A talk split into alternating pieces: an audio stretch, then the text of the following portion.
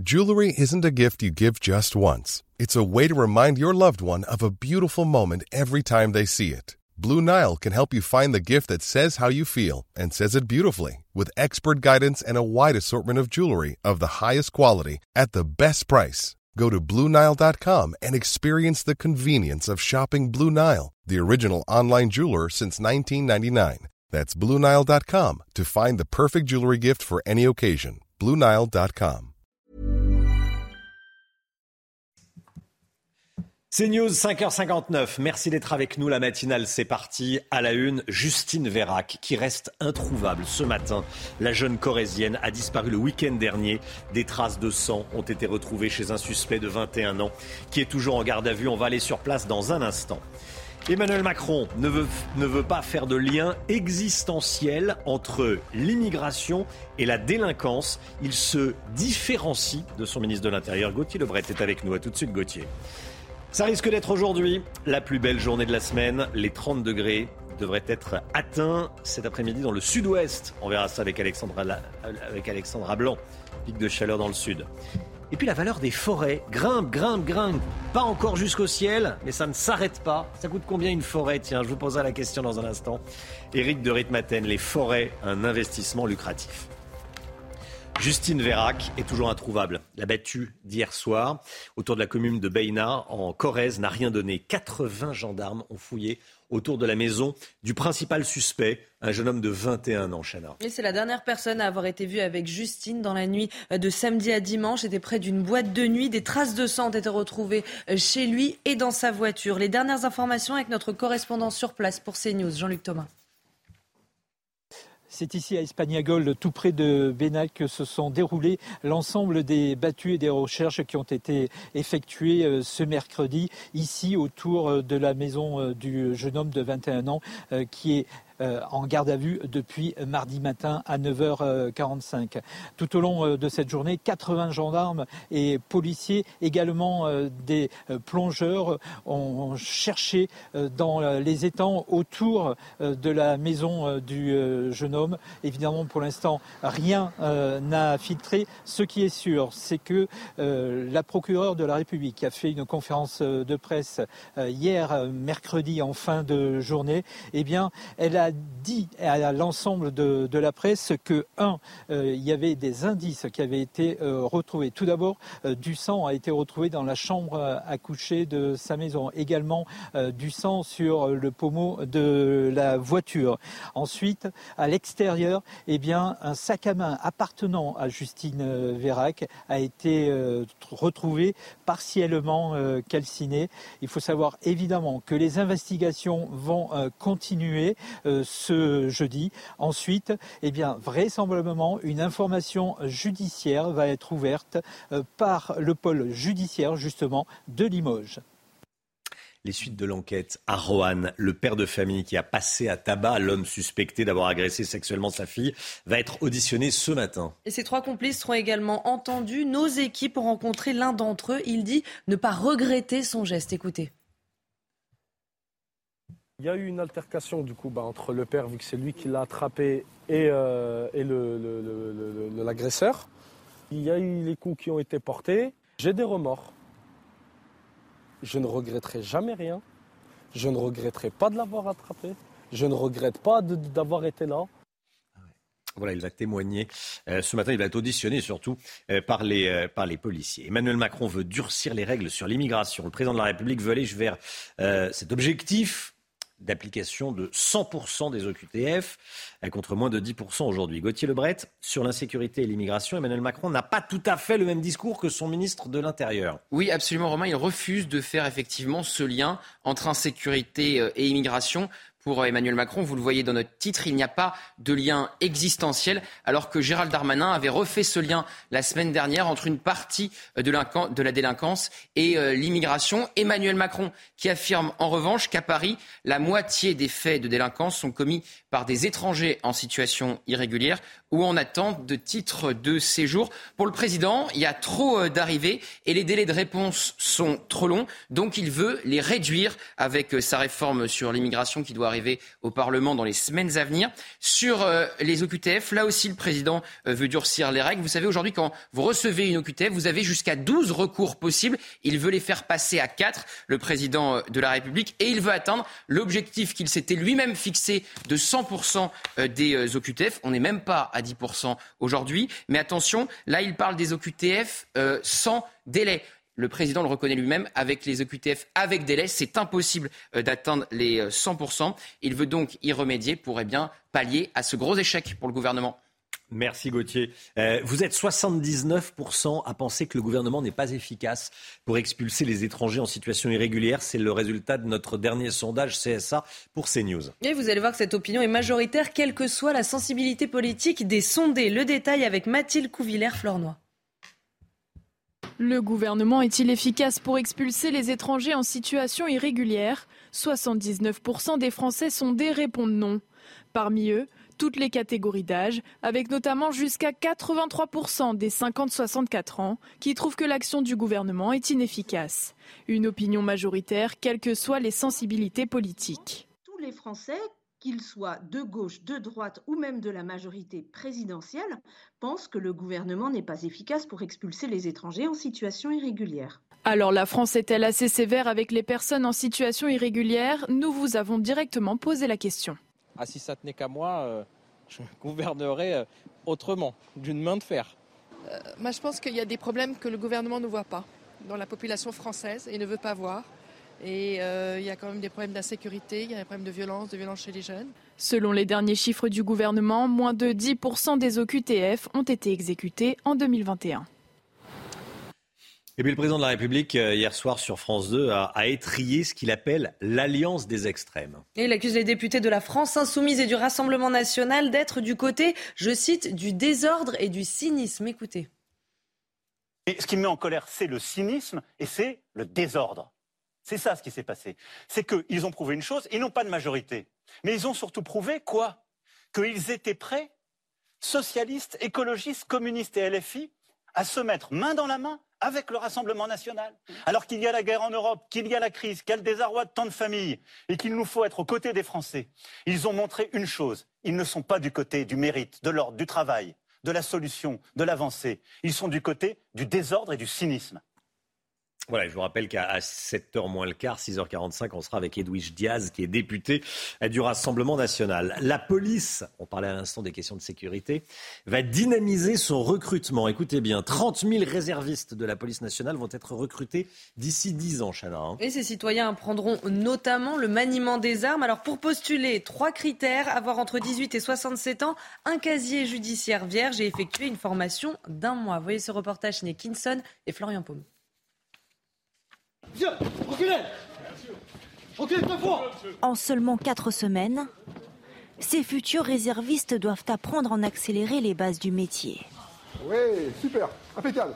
Comme se défendre en cas d'agression. Hervé a 44 ans, il est acheteur à Disney. En devenant réserviste, il réalise un rêve d'enfant. J'ai toujours voulu faire ça. euh, depuis, que je suis, euh, depuis que je suis tout petit, j'ai voulu être policier. La vie a fait que j'ai pas pu. Elle me soutiennent à 100%, ma femme, mes enfants, donc euh, je me suis lancé. Tire de une cartouche. Sur le terrain, ils seront considérés comme des policiers. Ils seront amenés à porter une arme jusqu'à 90 jours par an. Maëlys, étudiante en droit, elle a 19 ans et tire 4 heures par jour. On gagne en assurance au fur et à mesure des séances. Le tir est la seule épreuve éliminatoire. C'est très répétitif, ce qui fait qu'en fait, à chaque fois, ils n'ont pas le temps d'oublier. À la différence, par exemple, des gardiens de la paix, où c'est pas qu'ils oublient, mais en fait, ils tirent une fois par semaine. Eux, eux ils tirent tous les jours, et pendant deux semaines. Les réservistes seront appelés en renfort aux côtés des policiers professionnels sur des missions du quotidien. D'ici 2030, la police nationale espère recruter 30 000 policiers volontaires sur l'ensemble du territoire. Vous l'avez probablement remarqué, il fait particulièrement doux depuis le début du mois de novembre. Certains parlent d'été indien, c'est l'occasion d'écouter la petite musique. Ça serait dommage de, ça serait dommage de s'en priver, hein, Alexandra Blanc. Même si au niveau météo, vous nous disiez, on peut pas parler d'été indien. Il y a toujours un débat. Alors oui, il y a... gelé pour parler d'été indien. Il y a un débat, mais c'est vrai que communément, on appelle souvent euh, ce qui se passe actuellement l'été indien, et pourtant non, puisque l'été indien intervient généralement lorsqu'il y a eu les premières gelées matinales, et puis depuis, depuis le début là, de, de cet automne, on n'a pas du tout eu de gelée. Aujourd'hui, il fait encore plus chaud puisque l'on pourrait avoir jusqu'à 31 degrés vers le mm. Pays Basque. Et ce qui est marquant, c'est que la chaleur se maintient depuis 9 jours. Hein. Oui, depuis neuf jours minimum. C'est vrai que les températures continuent à s'envoler. C'est quasiment du jamais vu depuis 1947, depuis quasiment le début des relevés météorologiques. Alors concrètement, à quoi doit-on s'attendre aujourd'hui en termes de température? Des températures encore plus élevées qu'hier. Regardez, 27 degrés à Bordeaux, 28 degrés à Biarritz. On est en moyenne entre 8 et 10 degrés au-dessus des normales de saison et localement jusqu'à 31, 32, voire même peut-être localement 33 degrés entre Mont-de-Marsan, Pau ou encore du côté d'Albi. Ce sont bel et bien des températures dignes d'un mois de juillet, voire même d'un mois d'août. Alors oui, on pourrait battre des records aujourd'hui, mais ce qui marque le plus, c'est que cet événement dure. Il dure depuis déjà une dizaine de jours avec ces températures largement au-dessus des normales de saison. Finalement, au mois d'octobre, il n'y a eu qu'une seule journée où les températures étaient en dessous des normales de saison. C'était le 1er octobre. Depuis, regardez ces petites barres rouges qui ne cessent de grimper puisqu'on est en moyenne entre 4 et 6 degrés au-dessus des normales de saison à nationale. Il fait très doux également sur le nord. 22 degrés hier à Paris. Ce sont des températures printanières, voire même estivales dans certaines villes. Merci Alexandra. Défaite de l'OM hier soir en Ligue des Champions. On en parle tout de suite.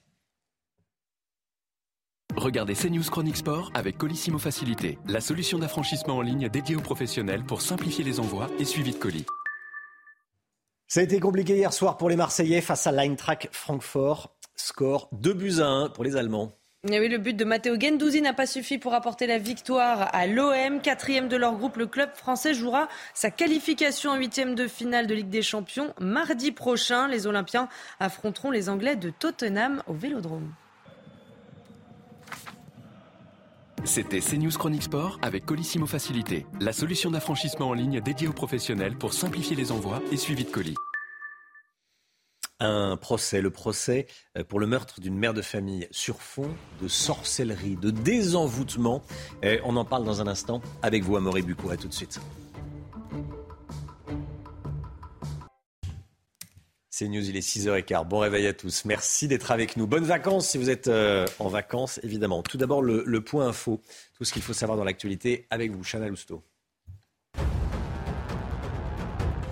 L'inquiétude en Corrèze, la battue d'hier autour de la commune de Beina pour retrouver Justine Vérac, disparue depuis dimanche matin, n'a rien donné. 80 gendarmes ont fouillé autour de la maison du principal suspect, un jeune homme de 21 ans, toujours en garde à vue ce matin. Des traces de sang ont été retrouvées chez lui et dans sa voiture.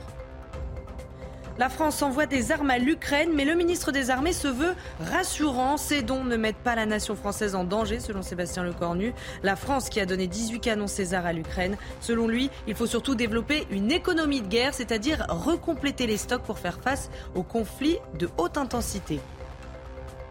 Nouvelle mobilisation de la CGT aujourd'hui en faveur des salaires. En pleine période de vacances scolaires, elle s'annonce moins importante que celle du 18 octobre, qui avait rassemblé 300 000 personnes d'après le syndicat. Et puis la CGT marchera seule cet après-midi. Force ouvrière, solidaire et la FSU ne participeront pas à la manifestation. Un procès s'ouvre aujourd'hui devant la cour d'assises de, Paris. Je voulais qu'on en parle ce matin. Un procès pour le meurtre d'une mère de famille sur fond de sorcellerie. Trois personnes sont mises en cause. Amaury Bucco avec nous. Bonjour Amaury. Euh, racontez-nous ce qui va se passer. Oui, alors aujourd'hui s'ouvre le procès de, trois meurtriers présumés d'une mère de famille, Sylvia G, vous l'avez dit, qui avait été tuée lors d'une séance de sorcellerie en mars 2019. Son corps avait été retrouvé dans un sous-bois du Val d'Oise un mois après sa disparition. Alors trois personnes figurent donc sur le banc des accusés, parmi lesquelles l'ancienne épouse de la victime. Hein, c'est un couple de femmes euh, et cette ancienne euh, euh, donc cette ancienne épouse est principale suspecte. Et eh ben, elle s'était intéressée à la sorcellerie avant la mort de cette femme et elle suspectait la victime d'avoir été envoûtée et de vouloir vendre les organes de ses enfants. Elle était entrée en contact avec une prêtresse vaudou, vaudou pardon. Et c'est justement lors d'une séance de désenvoûtement dans le sous-sol d'un immeuble que Sylvia G a été tuée dans la nuit du 23 au 24 mars. Alors devant les enquêteurs, les trois mises en cause ont varié les versions. Ont rejeté la faute les uns sur les autres. Et donc la famille de la victime attend beaucoup de ce procès et notamment de comprendre vraiment ce qu'il s'est passé dans cette fameuse nuit du 23-24 mars où, où, euh, Sylvie est morte. Merci beaucoup, Amaury. Cette information de la nuit, Elisabeth Borne a une nouvelle fois eu recours au 49-3. Il était euh, aux alentours de 23h30 à l'Assemblée nationale, cette fois pour faire passer l'ensemble du euh, PLFSS, le projet de loi de financement de la Sécurité sociale. Oui, c'est la troisième fois en une semaine que la Première ministre engage la responsabilité du gouvernement avec l'arme constitutionnelle. Regardez. Nous avons besoin d'un budget de la sécurité sociale. Nombre des mesures de ce projet de loi sont attendues par les Français. Aussi, sur le fondement de l'article 49, alinéa 3 de la Constitution, j'engage la responsabilité de mon gouvernement sur la quatrième partie et sur l'ensemble du projet de loi de financement de la sécurité sociale. Le texte que je vous soumets ce soir a été profondément modifié et amélioré. Il tient compte de vos échanges en commission et il reprend la quasi-totalité des amendements adoptés en séance.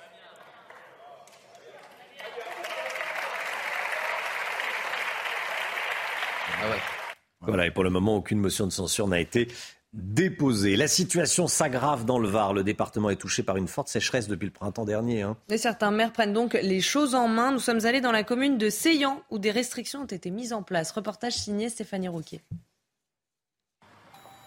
Depuis le printemps dernier, tous les matins, huit camions-citernes viennent approvisionner les réserves d'eau de tout un quartier du village. 64 000 litres d'eau sont livrés quotidiennement. Les rares pluies sont insuffisantes. Les cours d'eau et les nappes phréatiques sont à sec. Ce quartier est alimenté par une source normalement. La source très insuffisante, eh bien il faut compenser. C'est surtout lié à la pluie. La pluie n'est toujours pas là. Et la situation s'aggrave. Les sources qui alimentent le pays de faïence baissent de jour en jour.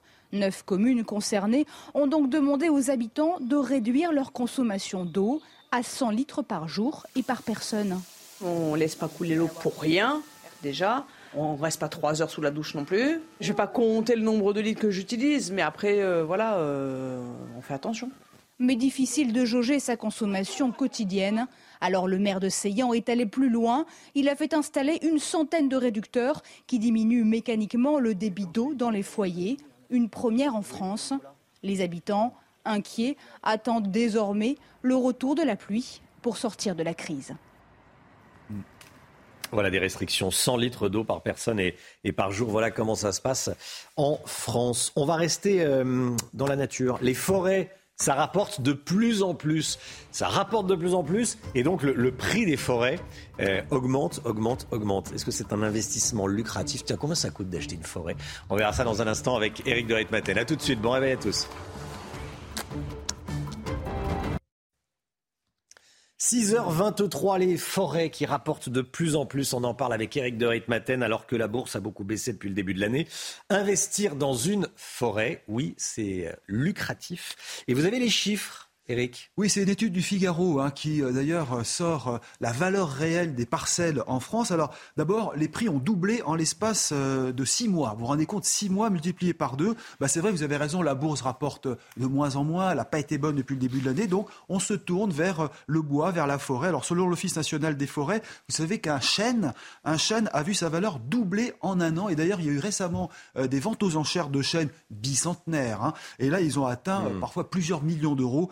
C'était vraiment considérable, mais ça, c'est exceptionnel. Alors, l'agence Imoforêt. Euh, oui. Les, des, non, pas, le chêne. Des chênes de 200 ans. Des chênes de Mais un chêne, un million d'euros Oui, alors les lots. Un lot de Ah oui, le lot, oui, oui, oui, Ça permet de faire des, des fûts en bois. Ça permet d'ailleurs aussi de faire des poutres. C'est vrai, on a parlé de Notre-Dame notamment. Voilà. Des sommes folles. Hein. Ah, des sommes folles. Vous verrez, on trouve les chiffres sur Internet. Alors, euh, en plus, bon, les forêts, ça se, ça se vend bien. Il y a une agence spécialisée qui s'appelle Imoforêt. Des parcelles se sont vendues en 15 jours, en quelques, en quelques semaines, là. Dans le, dans le sud-ouest, dans les Landes, 80 000 euros. Vous allez voir, voilà, si vous avez 80 000 euros euh, qui dorment, eh ben vous pouvez acheter 6 hectares de chêne. Et ça a pris 5% euh, en quelques temps.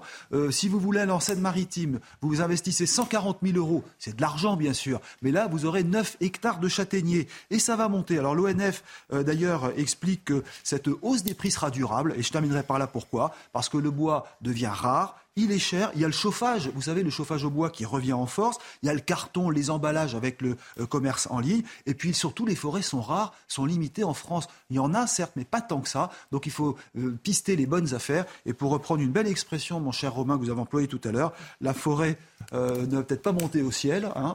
Le prix du bois, ne montera pas au ciel. Mais en tout cas, ce sera pas. si vous investissez dans la forêt, ça ne sera pas un chèque en bois. Très bon, très bon.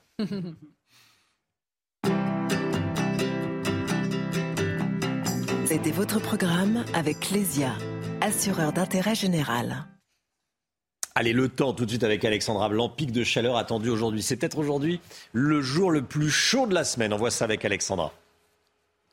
Problème de pare-brise? Pas de stress. Partez tranquille avec la météo et Point S-Glace. Réparation et remplacement de pare-brise.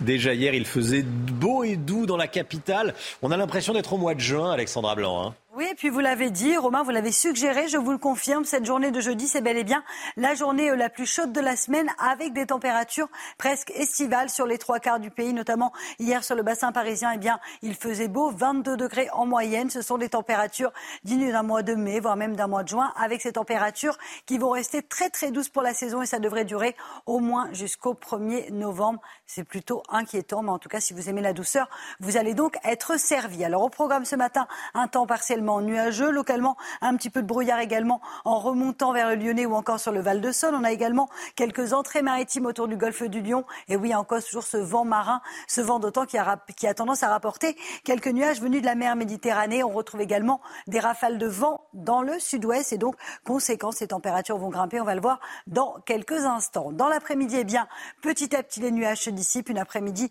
splendide en perspective. Seulement quelques nuages, toujours sur le Languedoc-Roussillon ou encore en allant vers la Bretagne, mais ces nuages ne devraient pas forcément altérer la sensation de beau temps. Les températures, nous sommes sous l'influence d'un flux de sud et donc, conséquence, on a cette chaleur qui remonte de la péninsule ibérique et du Maghreb, avec de ce matin 14 degrés à Paris, déjà 18 degrés à Bordeaux ou encore 18 degrés à Perpignan. Et dans l'après-midi, eh bien, les températures s'envolent. La carte parle d'elle-même. On a l'impression d'être au mois d'août et pourtant nous sommes le 27 octobre, je vous le rappelle. 22 degrés à Rennes, 22 degrés en moyenne à Paris. Paris, 27 degrés entre le Pays Basque et Bordeaux. On aura peut-être des pointes à 31, 32 degrés entre Mont-de-Marsan, Pau ou encore du côté d'Albi. Vous aurez 26 degrés à Marseille, 26 degrés également du côté de Clermont-Ferrand. Température ah. anormalement élevée, vous l'aurez donc compris, et localement 24 degrés à Besançon.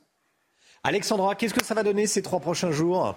Eh bien, je vous le confirme, Romain, on va conserver cette grande douceur au moins euh, jusqu'au 1er novembre, avec donc des belles journées en perspective en termes de ciel. Et oui, le ciel restera dégagé, quelques nuages le matin et euh, toujours de la grande douceur, notamment pour les journées de vendredi et de samedi. Et puis dimanche, nouvelle perturbation qui devrait arriver, mais les températures ne devraient pas beaucoup baisser. En attendant, ça reste inquiétant puisque les températures sont en moyenne 8 à 10 degrés au-dessus des normales de saison. On n'a jamais eu aussi chaud au mois d'octobre depuis 1947. Et ce mois d'octobre 2022 devrait a priori être le mois le plus chaud devant 2001 où il avait déjà fait particulièrement chaud. Problème de pare-brise Pas de stress. Repartez tranquille après la météo avec Point S-Glace. Réparation et remplacement de pare-brise. C'est News, il est bientôt 6h30. Bienvenue à tous. Merci d'être avec nous. À la une ce matin, j'ai des remords, mais je ne regrette pas. Vous allez entendre le témoignage d'un des acolytes du père de famille de Rohan. Il était avec ce père de famille quand il s'est fait justice lui-même en frappant l'agresseur présumé de sa fillette. Témoignage donc dès le début du journal. Emmanuel Macron est d'accord pour un âge légal de départ à la retraite à 64 ans et non plus 65 ans si on allonge la durée de cotisation. Vous allez l'entendre. On sera ensuite avec la députée du RN, Edwige Diaz, qui sera avec nous sur ce plateau. Les professions non référencées comme les naturopathes ou les sophrologues ne seront plus sur Doctolib. Pourquoi? On verra ça dans ce journal. Les suites de l'enquête à Rohan, le père de famille qui a passé à tabac l'homme suspecté d'avoir agressé sexuellement sa fille, va être auditionné ce matin, Chana. Et ces trois complices seront également entendus. Nos équipes ont rencontré l'un d'entre eux. Reportage de Régine Delfour et Thibault Marcheteau avec le récit de Vincent Fandège. Boula est un ami et voisin du père de la petite fille agressée à son domicile la semaine dernière. Le lendemain des faits, dans la nuit, ils montent la garde près de leur maison lorsqu'ils voient une ombre s'approcher. Selon lui, il s'agit de l'agresseur présumé. Il décide alors de l'interroger sur son identité, ses intentions. Dans le même temps, il dit à son ami, le père de la victime, de sortir de chez lui pour prendre en photo la personne en question. La photo, il retourne chez lui, il fait voir à sa femme, sa femme malheureusement confirme. Dès qu'il est ressorti de son domicile, il a craqué, c'est lui, il est parti en courant. Il y a eu une altercation du coup bah, entre le père, vu que c'est lui qui l'a attrapé, et, euh, l'agresseur. Il y a eu les coups qui ont été portés. Boulanoir explique ensuite être intervenu pour calmer son ami et figer la situation avant l'arrivée de la police. Malgré sa convocation au commissariat ce matin, il n'exprime pas de regret. J'ai des remords. Je ne regretterai jamais rien. Je ne regretterai pas de l'avoir attrapé. Je ne regrette pas d'avoir été là. Il est entendu aujourd'hui avec trois autres personnes, dont le père de la victime. Justine Vérac. Justine Vérac est toujours introuvable ce matin. La battue d'hier autour de la commune de Beina, en Corrèze, n'a rien donné. Les 80 gendarmes ont fouillé autour de la maison du principal suspect, un jeune homme de 21 ans, toujours en garde à vue. Ce matin, des traces de sang ont été retrouvées chez lui et dans sa voiture. Geoffrey Defebvre. 80 gendarmes et policiers mobilisés, un chien pisteur, un hélicoptère, un drone à caméra thermique. Pour retrouver Justine Vérac, d'importants moyens ont été mis en place à Beina, en Corrèze, autour du domicile du suspect de 21 ans. En raison de la présence de plusieurs plans d'eau à proximité immédiate du domicile euh, de la personne qui est actuellement gardée à vue, plusieurs équipes de plongeurs sont également engagées pour sonder les lieux. Durant leur perquisition, les enquêteurs ont retrouvé des traces de sang au domicile du jeune agriculteur dans sa chambre et au niveau du pommeau de levier de vitesse de sa voiture. Le sac à main de la jeune femme de 20 ans a également été retrouvé à proximité du domicile, partiellement calciné. Justine Vérac a été vue pour la dernière fois dimanche dernier à la sortie de cette discothèque de Brive-la-Gaillarde en compagnie d'un jeune homme qu'elle connaissait. La garde à vue du suspect doit se terminer ce matin. Une information judiciaire devrait être ouverte. Voilà, et on sera en direct avec euh, Jean-Luc Thomas sur place dans le journal de, de 7 heures. Emmanuel Macron dit vouloir durcir les règles de l'immigration. Le président de la République était hier soir sur France 2. Et il veut aller jusqu'à 100% euh, d'application des OQTF contre moins de 10% aujourd'hui. Euh, écoutez. On a, en deux ans, réussi à renvoyer chez eux 3000 personnes qui étaient en situation régulière qui troublaient l'ordre public, mais surtout depuis un texte, une circulaire du ministre de l'Intérieur d'août 2021, on a largement augmenté les retours et fortement augmenté, comme on l'avait jamais fait, ces retours. Simplement, qu'est-ce qu'on a fait? On s'est concentré sur ces obligations de quitter le territoire français pour les étrangers en situation irrégulière qui troublaient l'ordre public. Donc on va continuer cet effort, le concentrer. Ensuite, on va durcir les règles. Et on va durcir, mais dans un dialogue responsable, exigeant, que je veux coopératif avec ces pays d'origine, on va durcir les choses pour aller à ces 100% Comment est-ce qu'on les pour ceux qui sont les plus dangereux. Et on sera à 7h10 avec Patrick Stefanini, qui est conseiller d'État honoraire et ancien secrétaire général du ministère de l'Immigration. Il est l'un des meilleurs spécialistes des questions d'immigration. Les OQTF et leurs exécutions, toujours en question, après l'interpellation d'un homme dans une église de Mantes-la-Jolie, dans les Yvelines. Cette semaine, à Bucco, qu'est-ce qui s'est passé? Alors oui, nous avons appris qu'un homme en situation irrégulière a été placé donc au centre de rétention administrative, le CRA, hein, de euh, Vincennes par la préfecture des Yvelines. Alors mardi après-midi, cet homme euh, il était, euh, qui était d'ailleurs visé par une obligation de quitter le territoire, une fameuse OQTF, a été interpellé alors qu'il effectuait de bruyantes prières islamiques dans une église à Mantes-la-Jolie, l'église Saint-Jean-Baptiste. Le prêtre hein, que nous avons contacté euh, décrit un homme dérangé. Il a été obligé d'appeler la police pour faire évacuer l'édifice et permettre le retour au calme.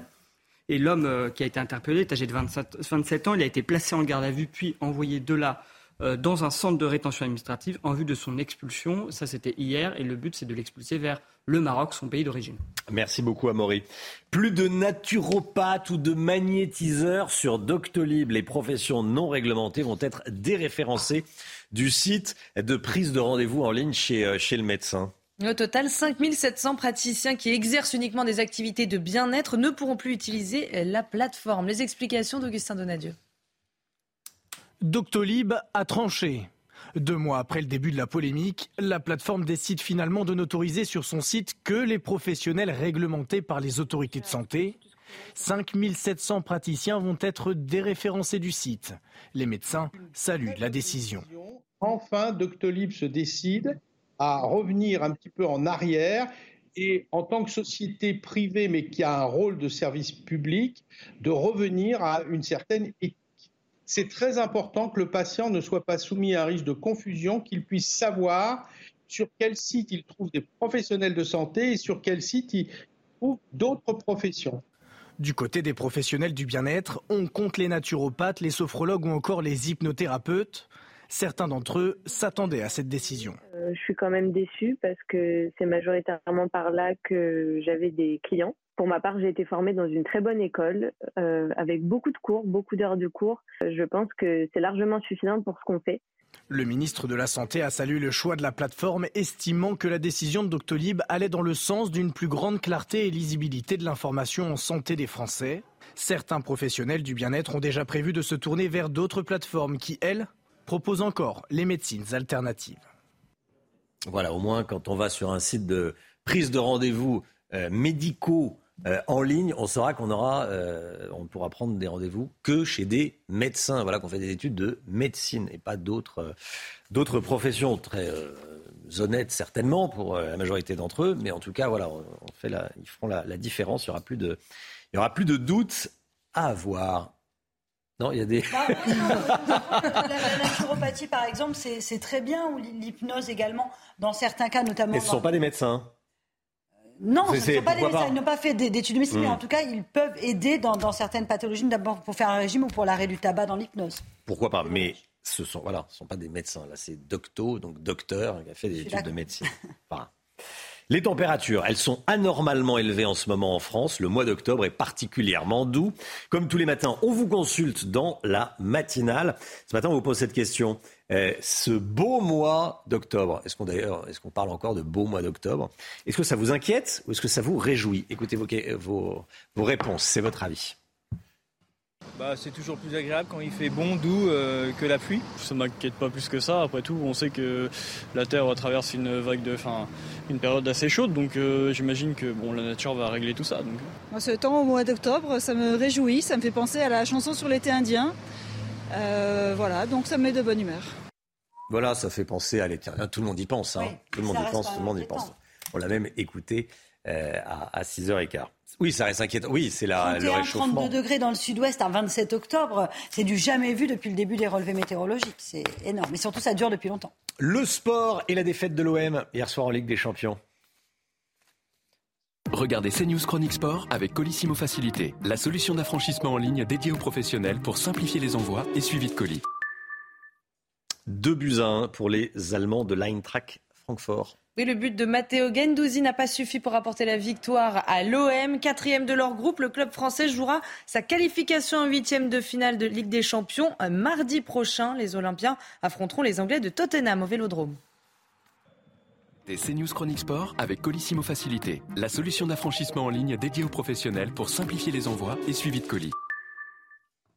Elisabeth Borne a déclenché un nouveau 49-3 hier soir. On va en parler dans un instant avec Edwige Diaz, député RN de la Gironde, qui sera avec nous dans un instant. Tiens, est-ce que le RN va déposer une motion de censure? Je lui poser la question. Et puis on parlera également euh, des déclarations du président de la République hier soir sur, euh, France 2, notamment sur l'immigration ou encore euh, la sécurité et les retraites. A tout de suite. Bon réveil à tous.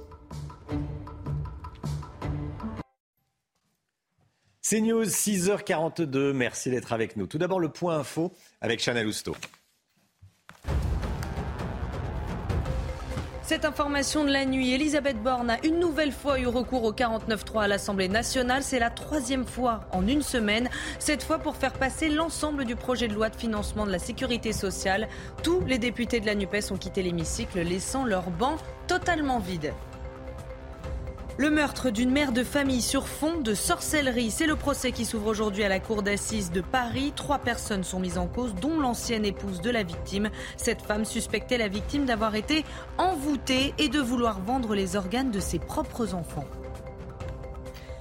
Aujourd'hui sera la journée la plus chaude de la semaine. Les températures sont exceptionnellement élevées pour un mois d'octobre, mais cet après-midi, il fera encore plus chaud. On attend jusqu'à 31 degrés vers le Pays Basque. Ça fait maintenant 9 jours que cette chaleur se maintient en France.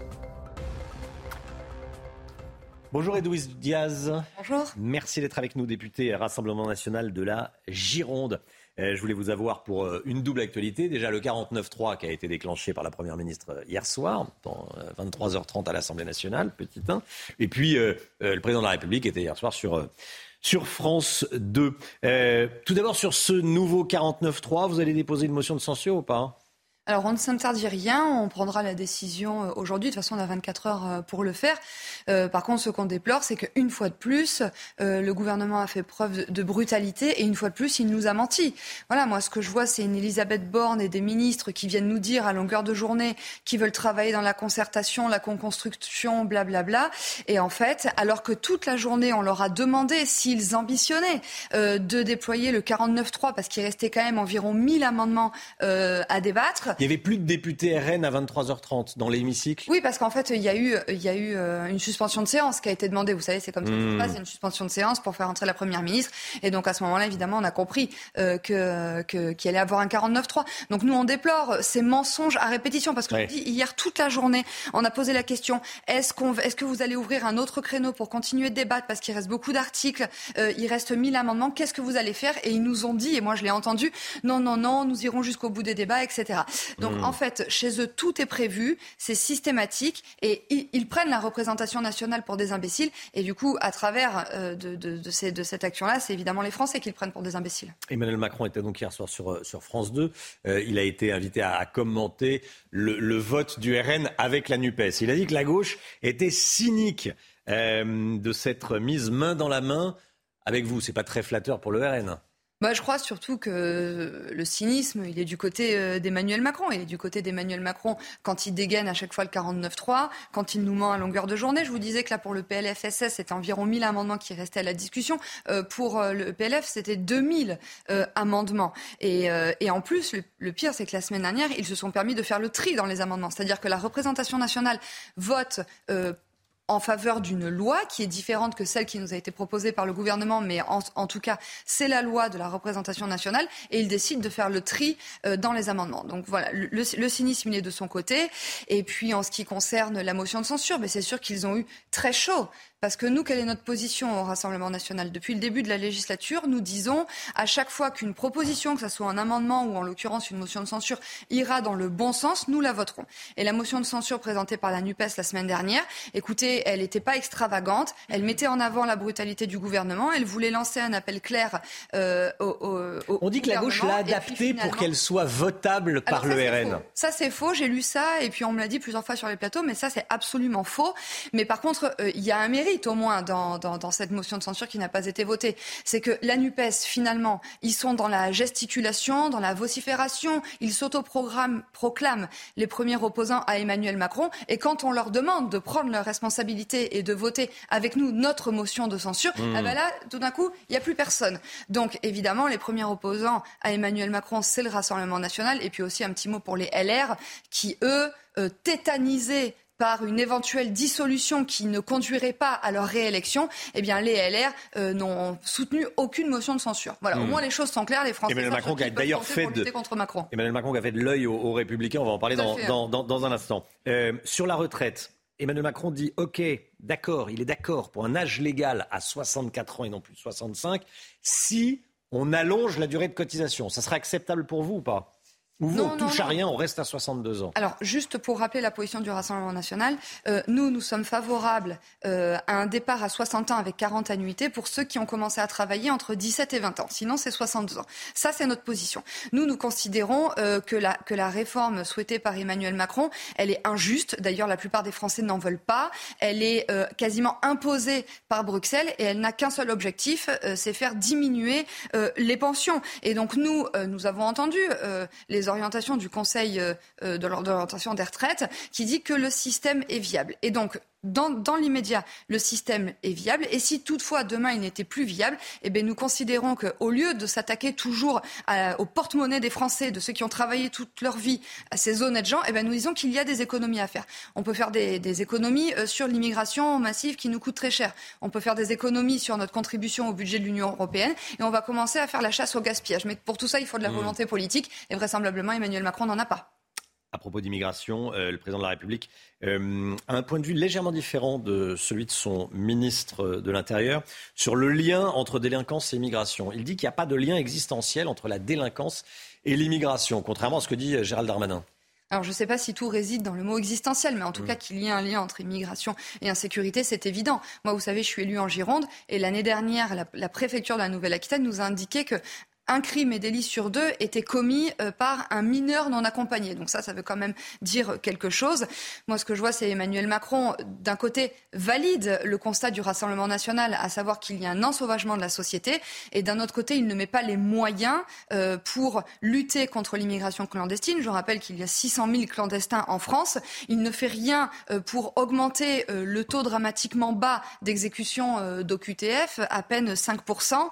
il ne souhaite pas que les demandeurs d'asile fassent leurs demandes dans, les consulats.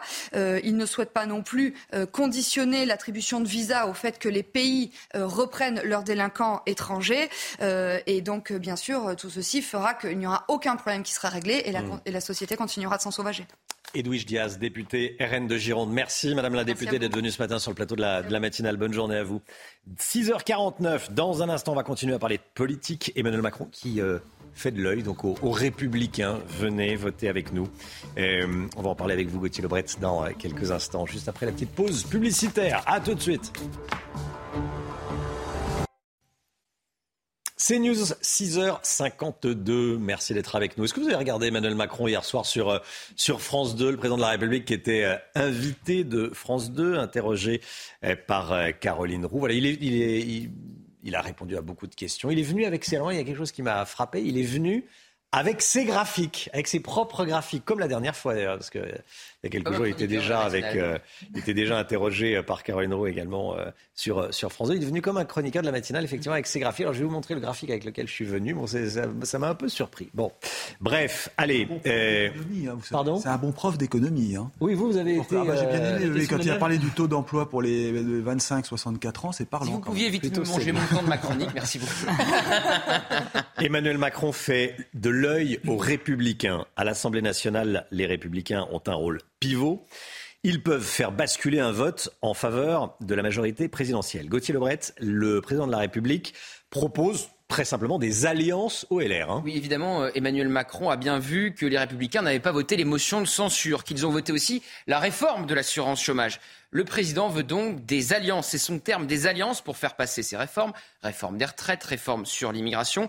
On voit mal d'ailleurs comment les républicains pourraient ne pas euh, les voter. C'est donc des alliances texte par texte et pas un deal de majorité comme le souhaite Nicolas Sarkozy. D'ailleurs, selon les informations du Parisien ce matin, les deux hommes, les deux présidents, ont échangé depuis euh, l'interview de Nicolas Sarkozy dans les colonnes du journal euh, du dimanche.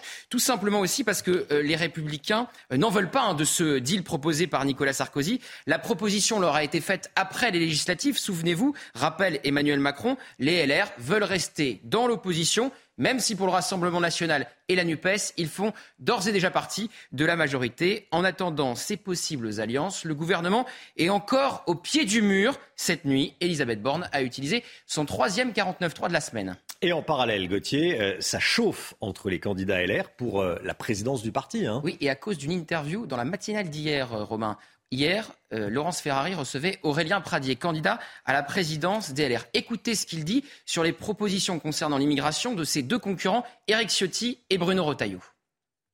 Parce que tout ça est très sérieux? Je le redis, aller jusqu'à 130 000 places dans les centres de rétention, c'est n'importe quoi. Toutes ces questions qui sont des questions extrêmement techniques, si la droite veut être à la hauteur, elle ne doit pas raconter n'importe quoi à nos concitoyens.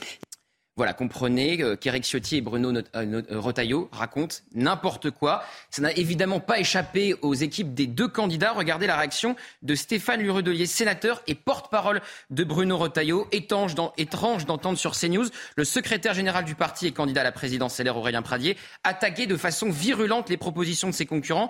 La question de son maintien à son poste pendant l'élection se pose clairement. Je demande son retrait de son poste de secrétaire euh, général en temps de campagne. Nos militants méritent mieux ça. Le débat, oui. Le mépris, non. Dans l'équipe d'Eric Ciotti, on estime que c'est une mauvaise polémique car il est déjà en retrait de son poste de secrétaire général. Mais là aussi, regardez, on sort la sulfateuse contre Aurélien Pradier après ses propos d'hier. Regardez ce qu'on me disait dans l'équipe d'Eric Ciotti. On croyait qu'il s'était calmé, qu'il allait adoucir ses relations avec tout le monde. En fait, le naturel revient au galop très vite. Il est incapable de mener une campagne respectueuse, ambiance à quelques semaines eh bien, de l'élection du nouveau président des Républicains. 8h15, merci Gauthier. Soyez là à 8h15. Laurence Ferrari recevra ce matin Alexis Corbière, député de la France Insoumise de Seine-Saint-Denis. Alexis Corbière, invité de Laurence, 8h15 dans la matinale. Allez, la musique. On va écouter, on va écouter Taylor Swift.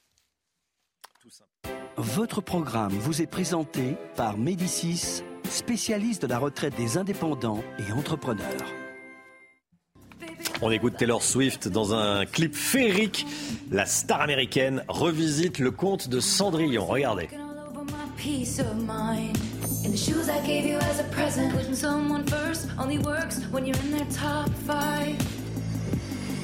And by the way, I'm going out tonight. Best believe I'm still bejeweled when I walk in the room. I can still make the whole place shimmer. And when I meet the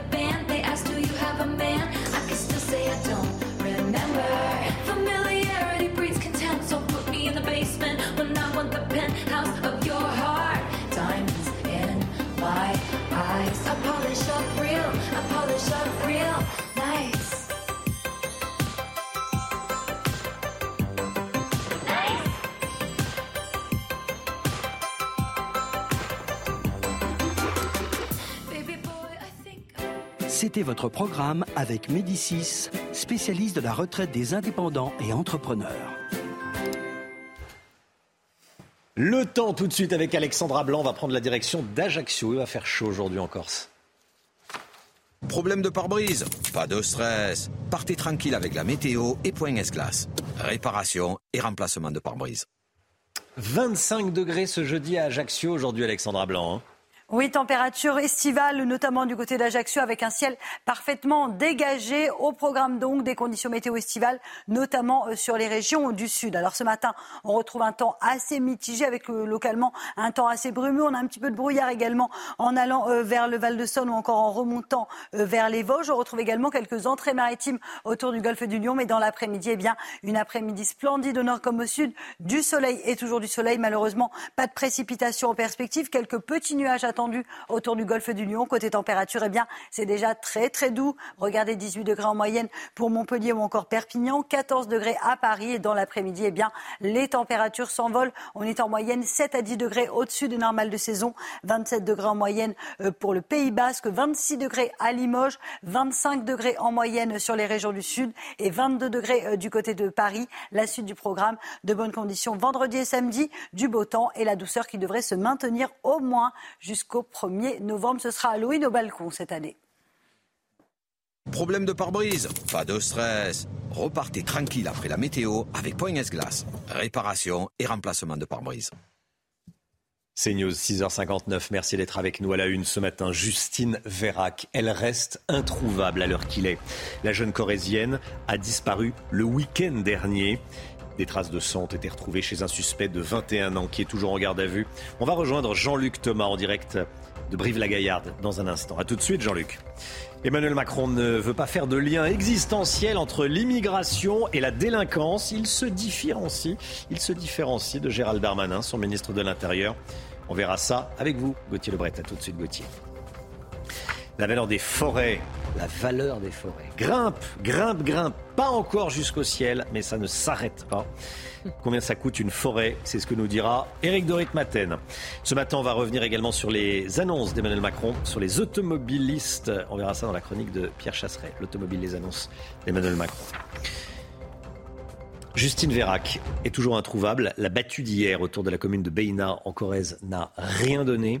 80 gendarmes ont fouillé autour de la maison du principal suspect, un jeune homme de 21 ans, toujours en garde à vue ce matin. des traces de sang ont été retrouvées chez lui et dans sa voiture. Alors on va aller sur le terrain, rejoindre Jean-Luc Thomas et Jérôme Rampenou euh, sur place à Brive-la-Gaillarde. Jean-Luc, les investigations se poursuivent ce matin pour retrouver Justine. Eh bien oui, les investigations vont se poursuivre tout au long euh, de cette euh, journée. Alors hier, euh, effectivement, hein, il y a eu 80 gendarmes qui étaient sur le terrain, tout près du village de Beynat, à une trentaine de kilomètres au sud de, Brive. Et c'est là où les enquêteurs ont retrouvé plusieurs indices. C'est ce que nous a précisé hier la procureure de la République du tribunal judiciaire de Brive la Gaillarde hier en fin euh, d'après-midi. Un, donc, des traces de sang ont été retrouvées au domicile, plus précisément euh, dans la chambre à coucher. Ensuite, autre trace de sang, c'était euh, dans la voiture du suspect, ce jeune agriculteur de 21 ans, donc qui était une connaissance de Justine Vérac. Et puis, autre indice important, eh bien, le sac de Justine a été retrouvé également euh, à l'extérieur de la propriété. Il a été retrouvé totalement euh, calciné. Alors aujourd'hui, eh bien, L'affaire va être euh, dépaysée vers le tribunal judiciaire de Limoges. C'est là où se trouve le pôle criminel pour l'ensemble de, la région et une information judiciaire devrait être ouverte. Merci beaucoup Jean-Luc. Jean-Luc Thomas, en direct de Brive-la-Gaillarde sur euh, cette enquête. Des traces de sang donc été retrouvées chez le suspect. La procureure a pris la parole euh, hier. On est en direct sur place. Les suites de l'enquête à, à Roanne. Le père de famille qui a passé à tabac l'homme suspecté d'avoir agressé sexuellement sa fille va être auditionné ce matin, Chana. Et ces trois complices seront également entendus. Nos équipes ont rencontré l'un d'entre eux. Il dit ne pas regretter son geste. Écoutez. Il y a eu une altercation du coup bah, entre le père, vu que c'est lui qui l'a attrapé, et, euh, l'agresseur. Il y a eu les coups qui ont été portés. J'ai des remords. Je ne regretterai jamais rien. Je ne regretterai pas de l'avoir attrapé. Je ne regrette pas d'avoir été là. Pas de regrets, euh, mais des remords, dit euh, celui qui était donc aux côtés du père de famille, quand ils ont corrigé l'agresseur présumé euh, de la petite fille de, 6 ans. Emmanuel Macron étrille ce qu'il appelle l'alliance des extrêmes. C'était hier soir sur France 2, le président de la République qui accuse les députés de la France insoumise et du Rassemblement national d'être du côté du désordre et du cynisme, Chana. Hein. oui, on va l'écouter, vous l'avez dit, c'était hier soir sur France 2. Et ce qui me met en colère, c'est le cynisme et c'est le désordre. C'est ça ce qui s'est passé. C'est qu'ils ont prouvé une chose, ils n'ont pas de majorité. Mais ils ont surtout prouvé quoi? Qu'ils étaient prêts, socialistes, écologistes, communistes et LFI, à se mettre main dans la main avec le Rassemblement national. Alors qu'il y a la guerre en Europe, qu'il y a la crise, qu'il y désarroi de tant de familles et qu'il nous faut être aux côtés des Français. Ils ont montré une chose, ils ne sont pas du côté du mérite, de l'ordre, du travail, de la solution, de l'avancée. Ils sont du côté du désordre et du cynisme. Emmanuel Macron veut durcir les règles, dit-il, sur l'immigration. Il veut aller vers 100% d'application des OQTF contre moins de 10% aujourd'hui. Gauthier Lebret sur euh, l'insécurité et l'immigration. Emmanuel Macron n'a pas tout à fait je bien pas tout à fait le même discours que celui de Gérald Darmanin, hein, le ministre de l'Intérieur. Oui, il ne fait pas le lien entre immigration euh, et insécurité, contrairement donc à Gérald Darmanin qui la semaine dernière a refait ce lien entre une partie de la délinquance et, euh, et l'insécurité. Emmanuel Macron explique qu'il n'y a pas de lien existentiel entre les deux, tout en affirmant qu'à Paris, la moitié des faits de délinquance sont commis par des étrangers en situation irrégulière ou en attente de titre de séjour. Pour le président, il y a trop d'arrivées et les délais de réponse sont trop longs, donc il veut les réduire dans son projet de loi immigration qui va arriver dans les semaines à venir à l'Assemblée nationale. Sur, euh, sur, les OQTF, vous savez, les fameuses obligations de quitter le territoire français, le président veut là aussi durcir les règles. Aujourd'hui, vous avez jusqu'à 12 recours euh, possibles quand vous recevez une OQTF. Le président veut les passer à 4. Il veut, vous l'avez dit Romain, atteindre l'objectif qu'il s'était lui-même fixé de 100% des OQTF. On n'est même pas à 10% euh, aujourd'hui. Mais attention, il y a une subtilité dans le discours du président. Il parle des OQTF sans délai de départ volontaire. Vous devez partir tout de suite. Vous n'avez pas 30 jours pour partir par vos propres moyens. Là, il l'avoue lui-même, le président, c'est impossible d'atteindre les 100%. Merci Gauthier. Euh, vous êtes 79% à penser justement que le gouvernement n'est pas efficace pour expulser les étrangers en situation irrégulière. C'est le résultat de notre dernier sondage CSA pour CNews. Et vous allez voir que cette opinion est majoritaire, quelle que soit la sensibilité politique des sondés. Le détail avec Mathilde Couvillère, Fleur Noir. Le gouvernement est-il efficace pour expulser les étrangers en situation irrégulière? 79% des Français sondés répondent non. Parmi eux, toutes les catégories d'âge, avec notamment jusqu'à 83% des 50-64 ans qui trouvent que l'action du gouvernement est inefficace. Une opinion majoritaire, quelles que soient les sensibilités politiques. Tous les Français qu'ils soient de gauche, de droite ou même de la majorité présidentielle, pensent que le gouvernement n'est pas efficace pour expulser les étrangers en situation irrégulière. Alors la France est-elle assez sévère avec les personnes en situation irrégulière? Nous vous avons directement posé la question. Ah, si ça tenait qu'à moi, euh, je gouvernerais euh, autrement, d'une main de fer. Euh, moi, je pense qu'il y a des problèmes que le gouvernement ne voit pas dans la population française et ne veut pas voir. Et il y a quand même des problèmes d'insécurité, il y a des problèmes de violence, de violence chez les jeunes. Selon les derniers chiffres du gouvernement, moins de 10% des OQTF ont été exécutés en 2021. Voilà, et dans un instant, on sera en direct avec Patrick Stefanini, qui est l'un des meilleurs spécialistes des questions d'immigration. Il sera avec nous euh, en direct. Vous l'avez probablement remarqué, il fait particulièrement doux en ce moment, voire chaud. On a tous cette chanson en tête. Évidemment, la chanson euh, de Jodassin, l'été indien. Les températures sont exceptionnellement élevées pour ce mois d'octobre. Alexandra Blanc, aujourd'hui, il fait euh, encore plus chaud, puisqu'on pourra avoir jusqu'à 31 degrés vers le Pays Basque. Oui, on pourrait battre des records de chaleur. On parle bel et bien de chaleur et pourtant, nous sommes le 27 octobre avec ces températures qui vont s'envoler. On pourrait localement avoir 31, 32, voire même 33 degrés dans le sud-ouest. Si vous êtes à Mont-de-Marsan, à Albi, à Pau ou encore du côté de Bordeaux, eh bien, les températures vont euh, s'envoler. On attend en moyenne, vous le voyez, 28 degrés à Biarritz. On est en moyenne 8 à 11 degrés au-dessus des normales de saison. Température donc exceptionnellement élevée pour la saison. On entend la chanson. Oui, on entend bien. Tout le monde connaît. tout le monde connaît, bien sûr. Alors, on ne parle pas vraiment d'été indien en termes de météo, parce qu'on n'a pas, eu de, on n'a pas eu de gelée. Mais il va faire chaud euh, au moins jusqu'au 1er novembre. On ira où tu voudras quand tu voudras. C'est toujours, en fait, c'est toujours une bonne occasion d'écouter cette chanson qu'on aime tous euh, beaucoup, bien sûr. Merci beaucoup, Alexandra. Allez, euh, le sport. L'OM, hier soir en Ligue des Champions, a perdu face à, face à l'Eintracht Francfort. Regardez CNews Chronique Sport avec Colissimo Facilité, la solution d'affranchissement en ligne dédiée aux professionnels pour simplifier les envois et suivi de colis. 2-1 pour les Allemands hier soir face à l'OM. Et oui, le but de Matteo Gendouzi n'a pas suffi pour apporter la victoire à l'OM. Quatrième de leur groupe, le club français jouera sa qualification en huitième de finale de Ligue des Champions mardi prochain. Les Olympiens affronteront les Anglais de Tottenham au Vélodrome. C'était CNews Chronique Sport avec Colissimo Facilité, la solution d'affranchissement en ligne dédiée aux professionnels pour simplifier les envois et suivi de colis.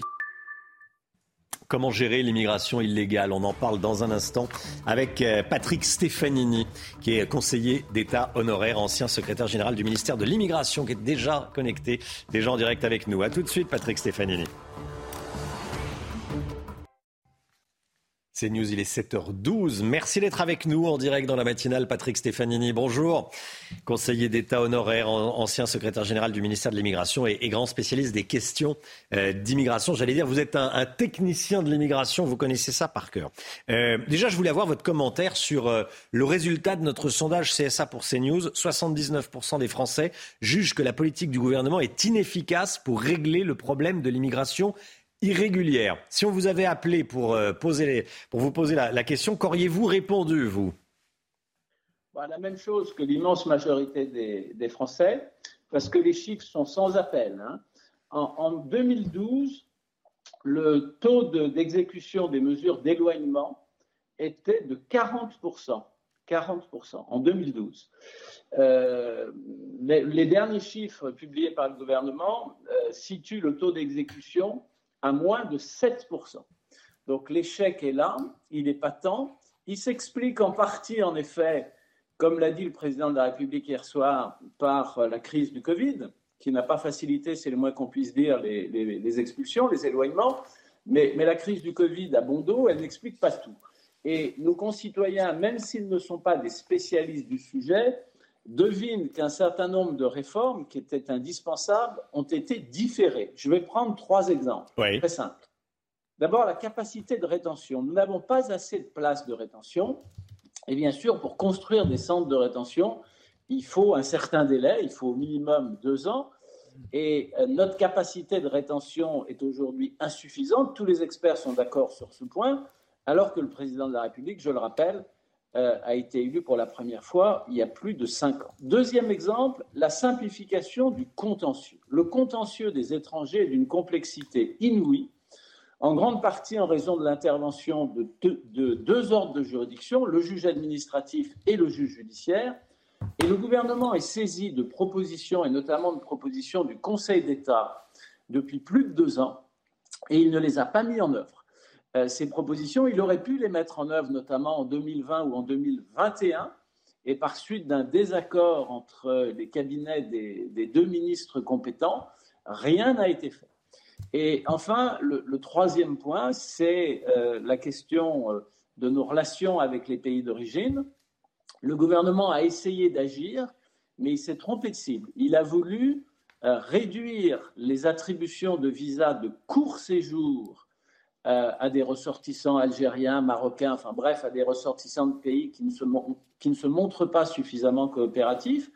Mais comme vous le savez, la délivrance des visas de court séjour est mutualisée avec nos partenaires de Schengen. Et donc, un Algérien auquel on refuse un visa de court séjour au consulat de France, il peut aller au consulat d'Allemagne ou au consulat d'Espagne et il obtiendra sans difficulté son visa. C'est hmm. sur les visas de long séjour qu'il faut agir c'est-à-dire sur les visas qui conditionnent ensuite l'attribution d'un titre de séjour en France. Donc le gouvernement s'est trompé de cible. Donc au final, soit les réformes ont été différées, soit elles ont manqué leur cible, et le jugement des Français, euh, de ce point de vue-là, est sans appel. Oui, oui, oui. Les Français sont euh, sévères hein, dans notre... Dans notre... Ils sont lucides. Pardon? Ils sont lucides. Ils sont lucides, oui. oui, ça dépend comment on, le, comment on l'analyse effectivement. Emmanuel Macron qui disait hier soir que jusqu'ici, il s'était concentré sur l'expulsion des, des illégaux qui commettaient des délits. C'est-à-dire qu'il concède que expulser les illégaux qui commettent pas de délits, c'est très compliqué. Bon. Et que là, jusqu'à présent, il s'était, il s'était concentré, le gouvernement s'était concentré sur l'expulsion des illégaux qui, qui se font arrêter par la police, quoi. Oui, mais euh, non, c'est pas tout à fait ce qu'il a dit. Ce qu'il a dit, ah. c'est qu'il, que lui et Gérald Darmanin mmh. avaient décidé de se concentrer sur les clandestins qui avaient commis des délits. Et je vous rappelle que le séjour irrégulier en France n'est plus un délit depuis le début du quinquennat de François Hollande. Donc on voit bien que le gouvernement a fait un choix qui consiste non pas à lutter contre l'immigration clandestine, mais à lutter contre euh, ceux des clandestins qui ont commis par ailleurs un délit ou un crime. Hmm. Alors, c'est contestable parce que ça veut dire que ça laisse le sentiment, et ça explique aussi les résultats de votre sondage, ça laisse le sentiment que euh, le gouvernement ne s'intéresse qu'à une toute petite partie des clandestins, ceux qui ont commis des crimes ou des délits. Merci beaucoup, Patrick Stefanini, de nous avoir éclairé ce matin sur euh, ce qui se passe en France et sur les, déclarations du président de la République. Merci à vous, merci d'avoir été en direct avec nous ce matin dans, la matinale. Bonne journée à vous, à bientôt. Il est 7h17, le point info avec Chanel Housteau. Tout ce qu'il faut savoir dans l'actualité.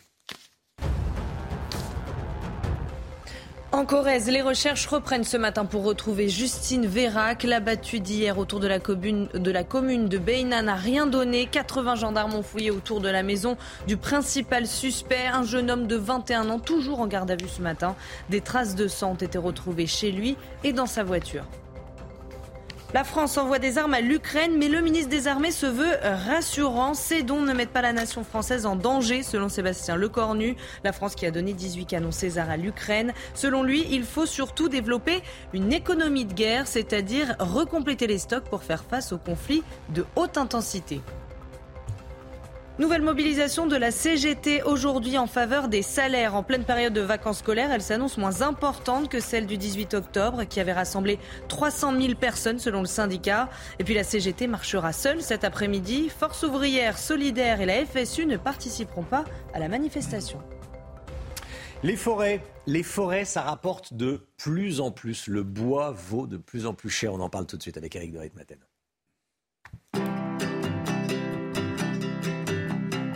Votre programme avec Clésia, assureur d'intérêt général. La bourse a beaucoup baissé depuis le début de l'année. Elle remonte un petit peu, mais elle a beaucoup baissé. Investir dans une forêt, ça rapporte de plus en plus. Eric de Ritmaten, vous avez les chiffres, hein Oui, c'est une étude qui est publiée par le Figaro. Et puis vous avez aussi des agences spécialisées dans les ventes de forêts en France, Imo Forêt par exemple. Et bien là, on se rend compte que les parcelles, certaines parcelles, ont vu leur prix doubler Mmh. en l'espace de six mois. Et certaines essences d'arbres, comme le chêne par exemple, là c'est doublé aussi, mais sur un an. Alors c'est quand même assez considérable. J'ai vu que l'ONF avait vendu il y a quelques jours, en très peu de temps, tout un lot de chênes. Alors ce sont des arbres bicentenaires hein, qui servent souvent à faire des fûts euh, pour les, les vignerons ou qui servent bien sûr à faire des poutres pour les cathédrales. Bon, on avait parlé notamment de Notre-Dame. Et bien là, ça s'est vendu à plusieurs millions d'euros. Donc c'est vrai, c'est un investissement d'avenir. Alors je vais vous donner quelques exemples pour ceux qui ont la chance d'avoir un peu de sous de côté et qui veulent investir. Euh, par exemple, dans le sud-ouest, dans les Landes, si vous avez 80 000 euros euh, disponibles, bah, vous pouvez acheter 6 hectares de chênes. Et ça progresse, ça a gagné 5% en l'espace d'un an. Alors Seine-Maritime, vous voyez, pour 140 000 euros, là, 9 hectares de châtaigniers. Donc oui, c'est une valeur sûre. Alors je vais terminer par, par un point. Est-ce que justement ça va durer cette hausse des prix? Ben, L'ONF, l'Office national des forêts, dit que oui, parce que l'arbre devient rare et cher. hein. le bois, c'est rare et cher. On en utilise de plus en plus pour se chauffer, c'est très tendance. Il y a les cartons d'emballage avec euh, les ventes en ligne. Et puis surtout, les, les forêts sont rares et limitées en France. C'est vrai qu'il y en a beaucoup, mais pas beaucoup à vendre en revanche. Donc voilà, n'oublions pas non plus l'avantage fiscal, euh, Romain, qui peut être intéressant. On peut déduire une partie de l'investissement, on peut le déduire du, du revenu. Et puis ça, ça limite aussi euh, l'évolution de l'IFI, l'impôt sur la fortune immobilière. Donc voilà, si vous êtes un amoureux de la nature, si vous êtes euh, défenseur de la transition écologique, on peut joindre le geste à la parole. Et puis voilà, investir dans des, dans des forêts, c'est bon pour la nature et la planète.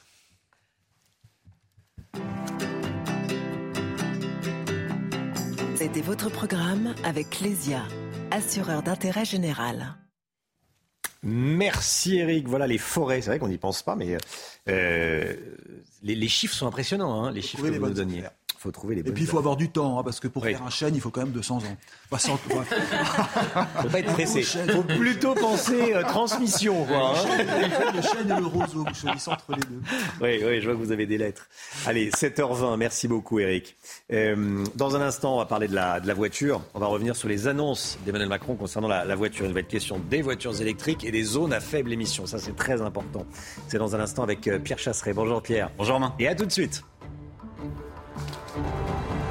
Rendez-vous avec Pascal Pro dans l'heure des pros, du lundi au vendredi de 9h à 10h30.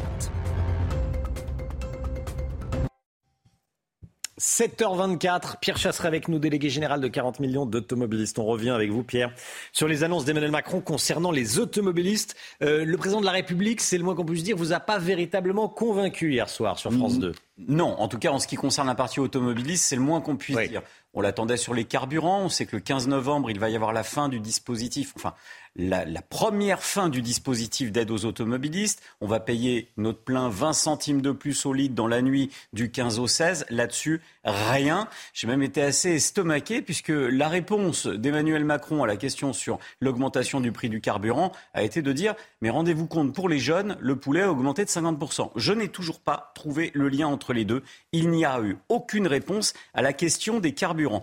Rien non plus sur le leasing social à 100 euros pour, une, pour un, un véhicule neuf qui est attendu par de nombreux automobilistes. On n'en a pas entendu parler non plus, Romain. En revanche, il a beaucoup insisté sur la nécessité de concurrencer la Chine sur la production de voitures électriques, de véhicules électriques. Là, il va falloir m'expliquer.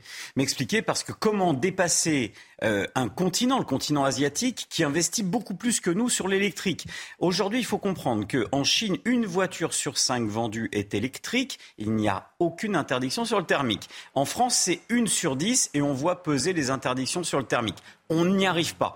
Il faut aussi pointer du doigt le fait qu'une voiture électrique entrée de gamme en Chine, c'est 4000 euros. Moi, ce que je crains, c'est une arrivée massive de constructeurs chinois qui vont arriver sur le continent européen avec des prix qui vont défier toute concurrence. Et Hmm. là-dessus, pas de réponse non plus véritablement franche. On y a parlé euh, aussi euh, hier soir des, des zones à faible émission, les ZFE. Et là, vous avez relevé une, une phrase du président de la République? Ah oui, une phrase qui est assez étonnante. Alors, il dit entendre la fronde des Français, notamment sur ces zones à faible émission, et qu'il faut apporter des solutions. Il promet quand même, dans cette phrase, d'offrir un véhicule à ceux qui travaillent au sein de la zone à faible émission. Alors ça pose quand même question, parce qu'on se doute bien que l'État ne peut pas financer les voitures des particuliers. Regardez, quand vous voulez travailler, que vous devez aller dans la ville, on va vous aider encore plus et peut-être prendre 100% de la charge de votre véhicule parce que vous en avez besoin.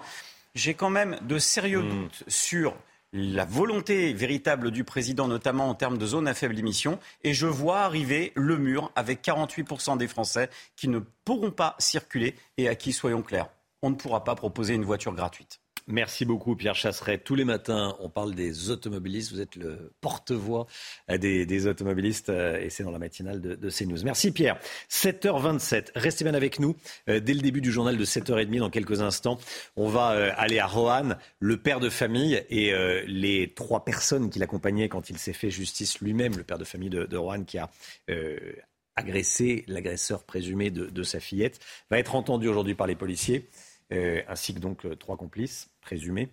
On sera avec euh, Régine Delfour en direct et puis on entendra un témoignage. Restez bien avec nous. Tout de suite, c'est le temps. Alexandra Blanc.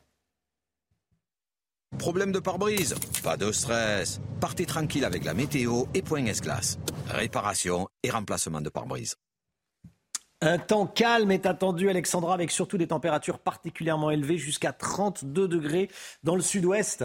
Oui, des températures dignes d'un mois de juillet, voire même d'un mois d'août dans le sud-ouest, avec d'excellentes conditions euh, météo du côté de la Gironde, ciel parfaitement dégagé, image splendide qui donne envie d'aller à la plage. Finalement, avec 28 degrés à Bordeaux, on peut aller euh, du côté euh, dans le sud-ouest, on peut vraiment aller à la plage, hein, avec donc des conditions météo vraiment agréables, conditions météo qui restent estivales. Alors attention, quand je dis agréable, ça reste très inquiétant puisque le temps est sec, on a 40% de déficit de pluie et surtout les températures sont dignes d'un mois de juillet. On est en moyenne 8 à 10 degrés au-dessus des normales de saison et ça dure depuis le début du mois d'octobre. Donc conditions météo vraiment euh, particulièrement euh, désagréables en termes euh, de température puisque le- l'excédent est en moyenne de 5 à 6 degrés à l'échelle nationale. Alors ce matin, on retrouve un temps assez nuageux, notamment sur le sud-ouest. On retrouve également quelques entrées maritimes autour du golfe du Lion avec le vent d'autant qui rapporte ces quelques nuages venus de la mer Méditerranée. Et puis attention également, beaucoup de brouillard dans l'après-midi. Amélioration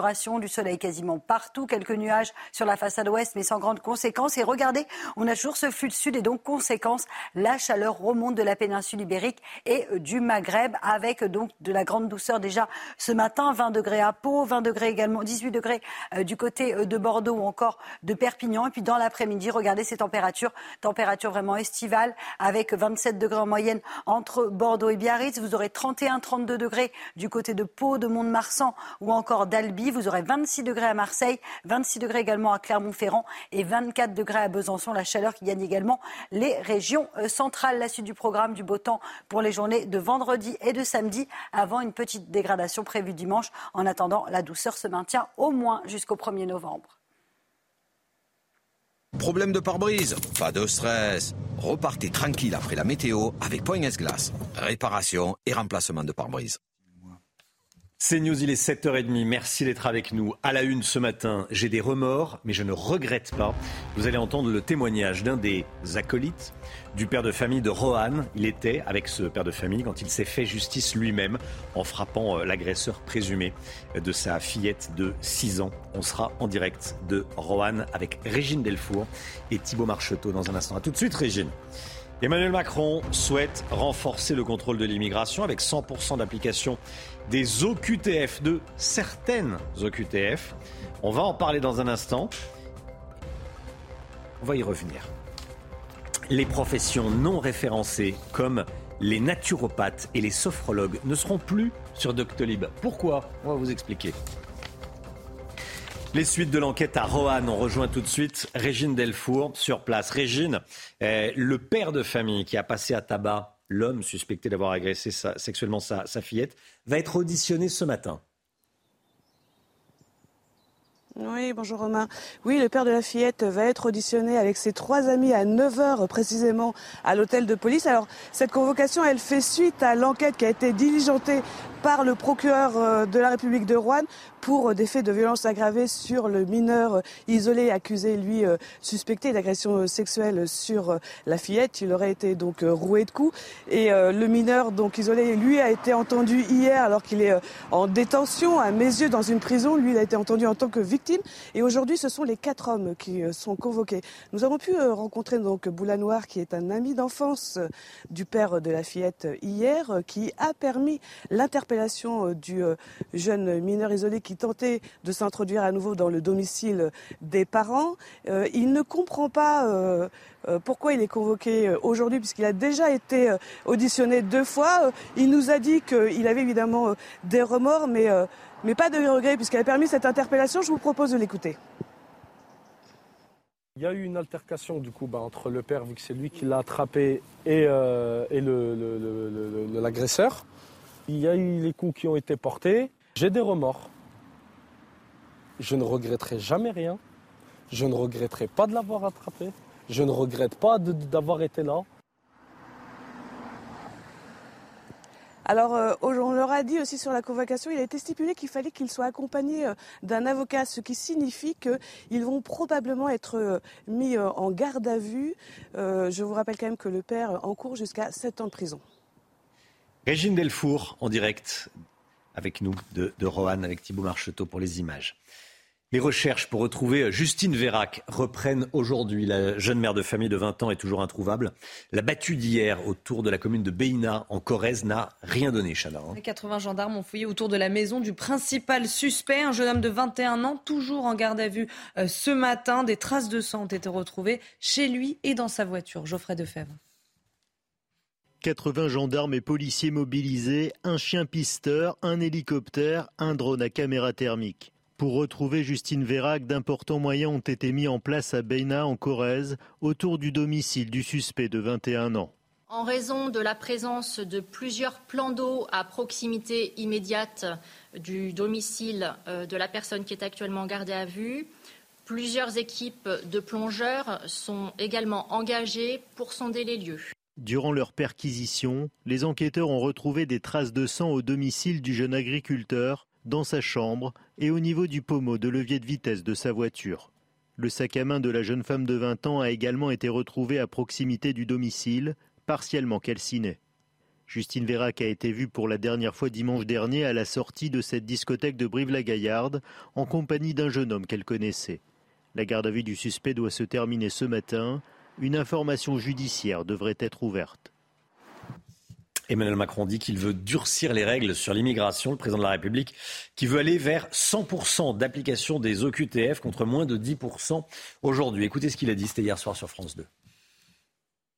On a, en deux ans, réussi à renvoyer chez eux 3000 personnes qui étaient en situation régulière qui troublaient l'ordre public, mais surtout depuis un texte, une circulaire du ministre de l'Intérieur d'août 2021, on a largement augmenté les retours et fortement augmenté, comme on l'avait jamais fait, ces retours. Simplement, qu'est-ce qu'on a fait? On s'est concentré sur ces obligations de quitter le territoire français pour les étrangers en situation irrégulière qui troublaient l'ordre public. Donc on va continuer cet effort, le concentrer. Ensuite, on va durcir les règles. Et on va durcir, mais dans un dialogue responsable, exigeant, que je veux coopératif avec ces pays d'origine, on va durcir les choses pour aller à ces 100%. Comment est-ce qu'on les Pour ceux qui sont les plus dangereux.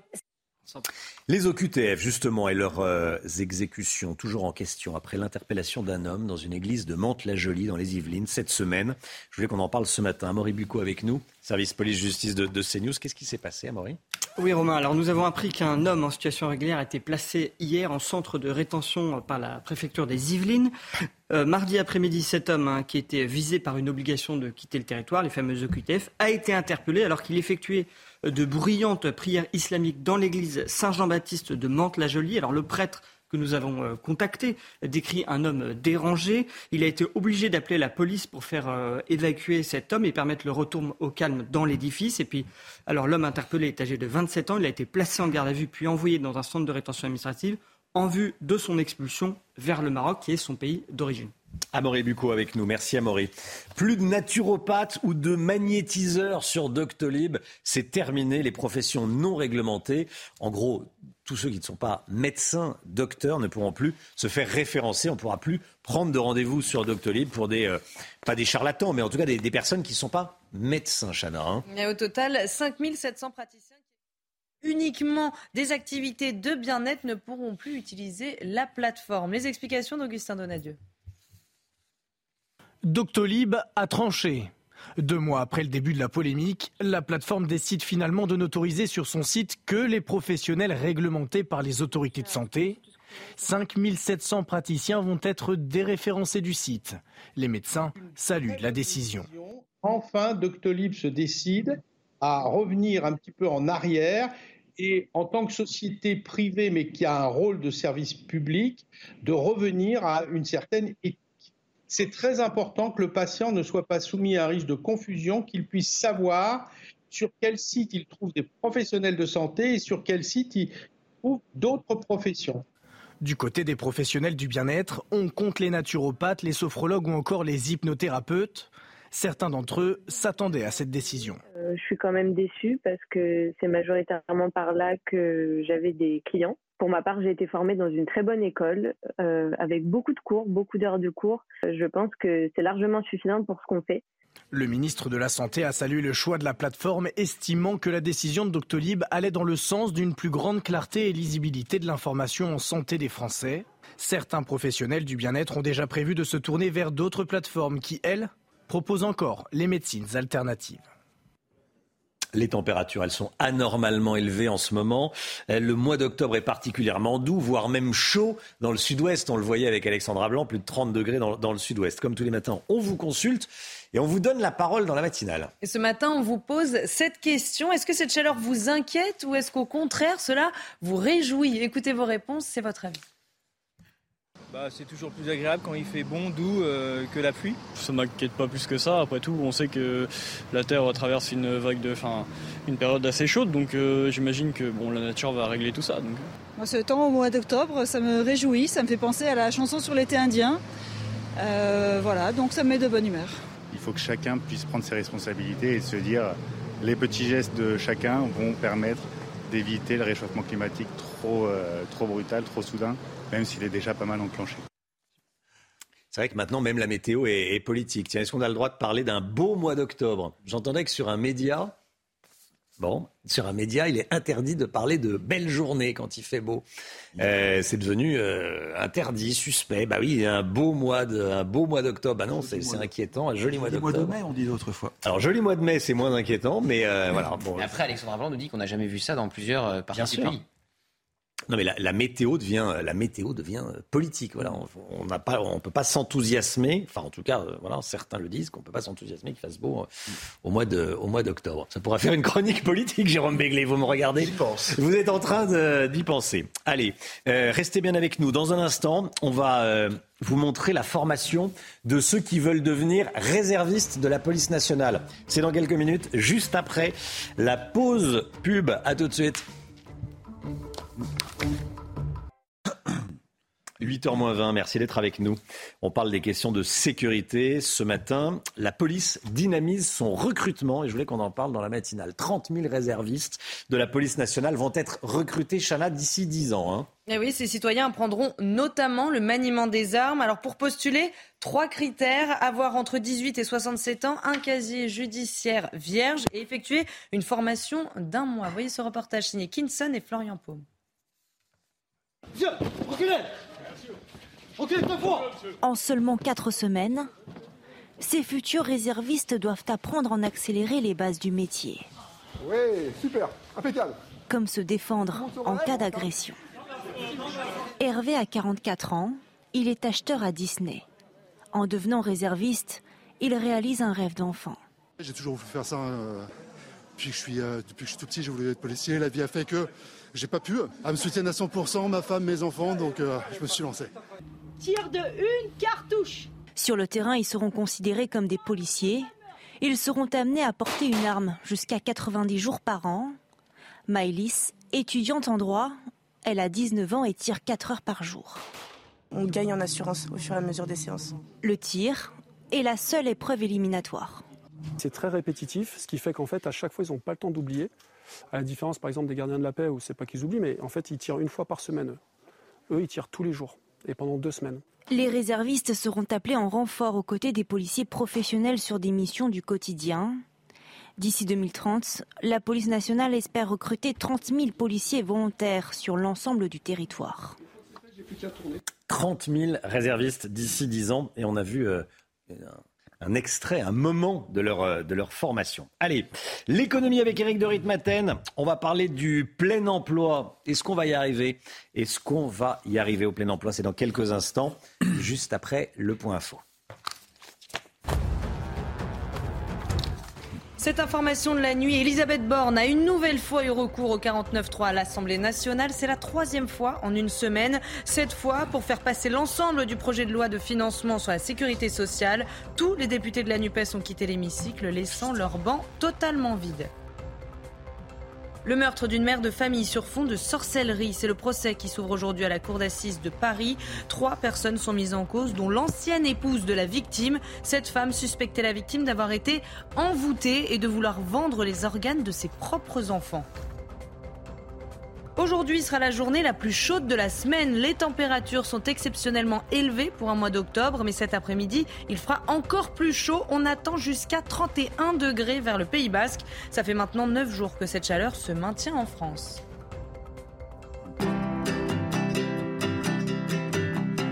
Votre programme avec Lesia, assureur d'intérêt général. L'économie avec vous, Éric de Maten, premier feu qui passe du vert à l'orange pour l'emploi en France. Signe que la crise commence à dégrader l'emploi. Éric, le, le, plein emploi, c'est l'objectif du président de la République. C'est mal parti ou pas? Oui, c'est mal parti. Si vous regardez les chiffres, effectivement, l'objectif c'était 5% à la fin du quinquennat pour le taux de chômage. Or, l'INSEE prévoit maintenant une remontée du taux de chômage à 7,4.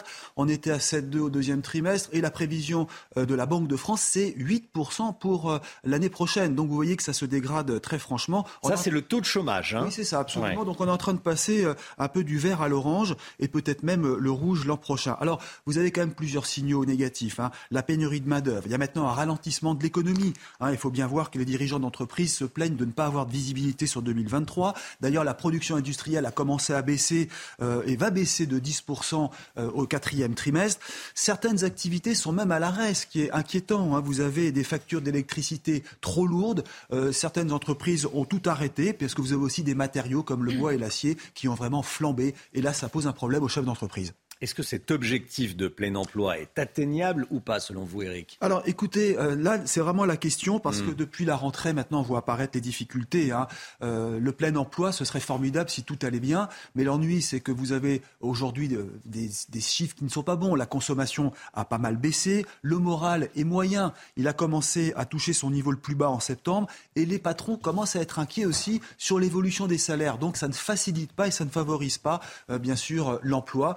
En plus, plus de cela, vous savez que vous avez l'assurance chômage, cette réforme qui est en cours, qui est actuellement examinée au Parlement. Elle, doit, elle consiste à moduler les allocations en fonction de l'économie, euh, de la santé de l'économie. Or, cette réforme aura du mal à voir le jour si l'économie se dégrade de nouveau, et c'est plutôt mal parti. L'État ne peut pas mettre en place une réforme stricte alors que les choses tournent mal. L'OFCE, qui est l'Office français des conjonctures économiques, a même parlé de destruction d'emplois sur 2022. J'entends bien 2022. Regardez le chiffre, 175 000 emplois, alors que jusque-là, on crée des emplois en France. Ça allait beaucoup mieux. Ce qui est regrettable, c'est qu'on est autour de 7% de chômeurs, comme je le disais. L'Allemagne est à 3%. Donc oui, on a perdu du temps quand les choses commençaient à aller mieux.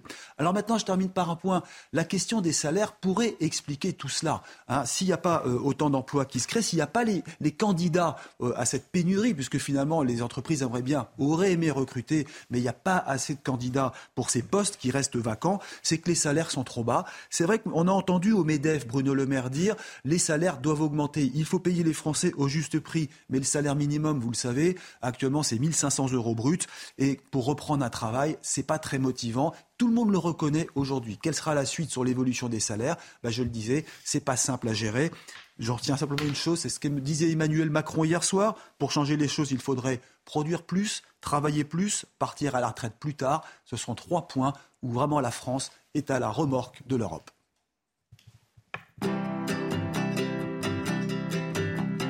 C'était votre programme avec Lesia, assureur d'intérêt général.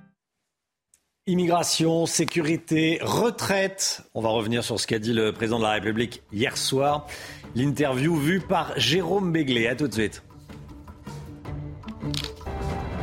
Rendez-vous avec Sonia Mabrouk dans Midi News du lundi.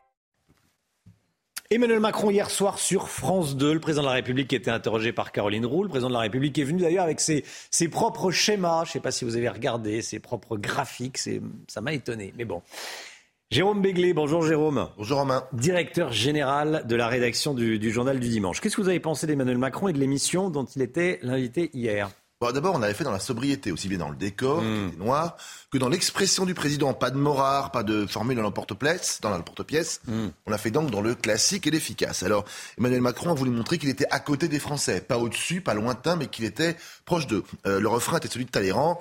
Quand je m'examine, je m'inquiète. Quand je me compare, je me rassure. Il a regardé la situation dans les autres pays de l'OCDE et d'Europe. Rien de dissimulé de la crise de sa gravité, ça c'était son premier chapitre, si j'ose dire, des conséquences de l'inflation et de la crise énergétique, mais dire que c'est pire ailleurs et que lui est là pour faire passer la pilule et rendre les choses moins graves. Alors, concrètement, qu'est-ce qu'il a annoncé? Alors j'ai retenu quatre annonces. Mmh. La première, il était très attendu sur les retraites. Il a dit qu'il était favorable à un passage de l'âge de départ à la retraite à 65 ans ou éventuellement 64 ans si on allongeait la durée de cotisation.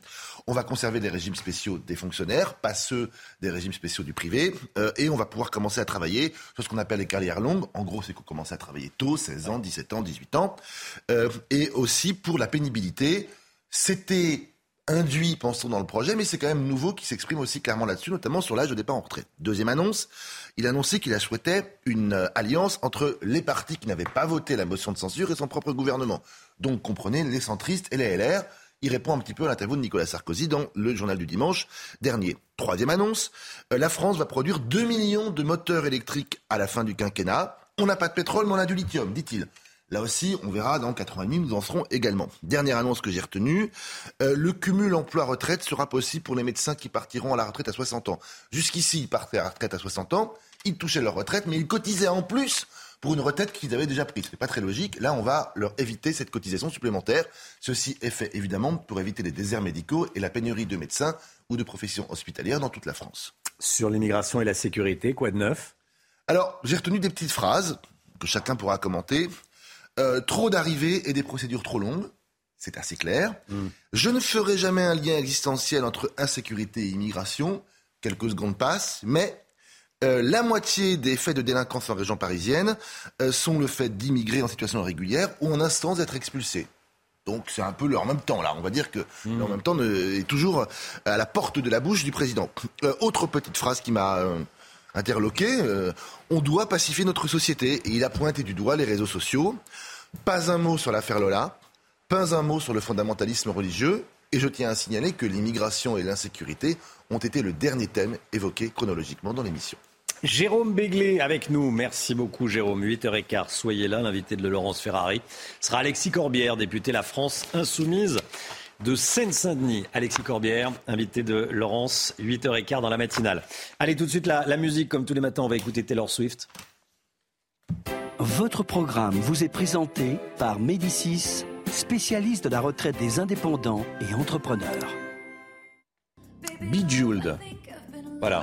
Hein Bejeweled. On s'est entraîné.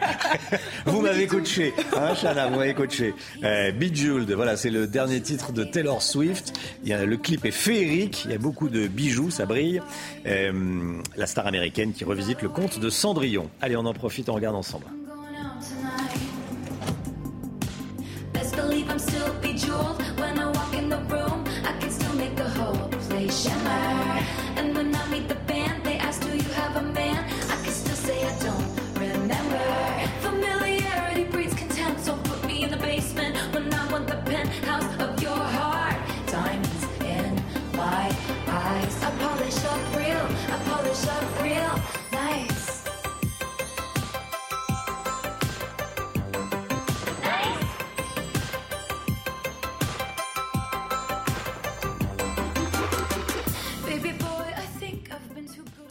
C'était votre programme avec Médicis, spécialiste de la retraite des indépendants et entrepreneurs. 7h57, il va faire chaud encore aujourd'hui. Peut-être même que ça va être la journée la plus chaude de la semaine. On voit ça avec Alexandra Blanc. Problème de pare-brise? Pas de stress. Partez tranquille avec la météo et Point S-Glace. Réparation et remplacement de pare-brise. Nous sommes le 27 octobre et pourtant les températures sont dignes d'un mois de juillet, voire même d'un mois d'août. Dans le sud-ouest, températures qui vont rester particulièrement euh, estivales aujourd'hui. Alors au programme côté ciel, eh bien des conditions météo relativement agréables. Pas de précipitations malheureusement en perspective, mais un temps sec et ensoleillé. Alors on aura seulement un temps un petit peu plus nuageux autour du golfe du Lion avec le vent d'autant, hein, ce vent marin qui rapporte quelques nuages venus de la mer Méditerranée. Puis partout ailleurs, de bonnes conditions, du soleil au nord comme au sud, tout comme du côté de la Corse. À noter également le maintien du vent. C'est un flux de sud et donc conséquence, eh bien, les températures vont s'envoler une nouvelle fois aujourd'hui. On a cette chaleur qui remonte du Maghreb et de l'Espagne, 27 degrés en moyenne euh, du côté de Bordeaux ou encore de Biarritz. Localement, 31, 32 degrés entre Pau, Albi ou encore en allant vers Mont-de-Marsan. Température déjà estivale, euh, notamment entre Limoges et Clermont-Ferrand, 25 à 26 degrés cet après-midi. Nous sommes en moyenne 7 à 10 degrés au-dessus des normales de saison. Grande douceur également en remontant sur le nord, 22 degrés à Rennes ou encore 22 degrés du côté de Lille, avec en prime eh bien, un temps sec et ensoleillé. On a l'impression d'être au printemps sur le nord. La suite du programme, conditions météo relativement agréables et similaires pour la journée euh, de vendredi. On retrouvera un temps un petit peu plus nuageux sur la Bretagne, toujours un temps légèrement laiteux, légèrement voilé autour du golfe du Lion, mais globalement d'excellentes conditions. Du soleil au nord comme au sud. Malheureusement, on manque d'eau, mais on n'aura pas de précipitations ni jeudi, ni vendredi, ni samedi. Côté température, eh bien, la douceur va se maintenir au moins jusqu'au 1er novembre. Problème de pare-brise Pas de stress. Repartez tranquille après la météo avec Point S-Glace. Réparation et remplacement de pare-brise. CNews, il est bientôt 8h. Merci d'être avec nous et d'avoir choisi CNews pour démarrer cette journée à la une ce matin. Justine Vérac, qui reste introuvable. La jeune Corésienne a disparu le week-end dernier. Des traces de sang ont été retrouvées chez un suspect de 21 ans qui est en garde à vue. Jean-Luc Thomas est en direct de Brive-la-Gaillarde. A tout de suite, Jean-Luc. Emmanuel Macron ne veut pas faire de lien existentiel entre l'immigration et la délinquance. Il se différencie, il faut le dire, de son ministre de l'Intérieur. On va y revenir avec Gauthier Lebret. Ça risque d'être aujourd'hui la journée la plus belle de la semaine. Les 30 degrés devraient être atteints cet après-midi dans le sud-ouest. Alexandra Blanc avec nous sur ce plateau pour tenter de comprendre ce qui se passe. En Corrèze, les recherches pour retrouver Justine Vérac reprennent aujourd'hui. La jeune mère de famille de 20 ans est toujours introuvable. La battue d'hier autour de la commune de Beina n'a rien donné. 80 gendarmes ont fouillé autour de la maison du principal suspect, un jeune homme de 21 ans, toujours en garde à vue ce matin, Chana. hein. Et des traces de sang ont été retrouvées chez lui et dans sa voiture. Alors on va aller sur le terrain retrouver Jean-Luc Thomas et Jérôme Rampenou qui sont sur place à Brive-la-Gaillarde. Jean-Luc, dites-nous, les investigations se poursuivent ce matin. Ja. Continuer ici euh, à Béna. Nous sommes à une trentaine de kilomètres au, sud de Brive. C'est là où habite euh, le principal suspect, enfin à quelques kilomètres euh, de Béna, dans des terres agricoles. Lui qui est agriculteur. Et c'est dans la maison qui est un petit peu retirée du village, et bien que hier les enquêteurs de la police judiciaire de Limoges ont trouvé les principaux indices. Tout d'abord du dans la chambre euh, à coucher. Également, euh, euh, ils ont trouvé du sang sur le pommeau de la voiture du suspect, cet agriculteur, ce jeune agriculteur de, de 21 ans.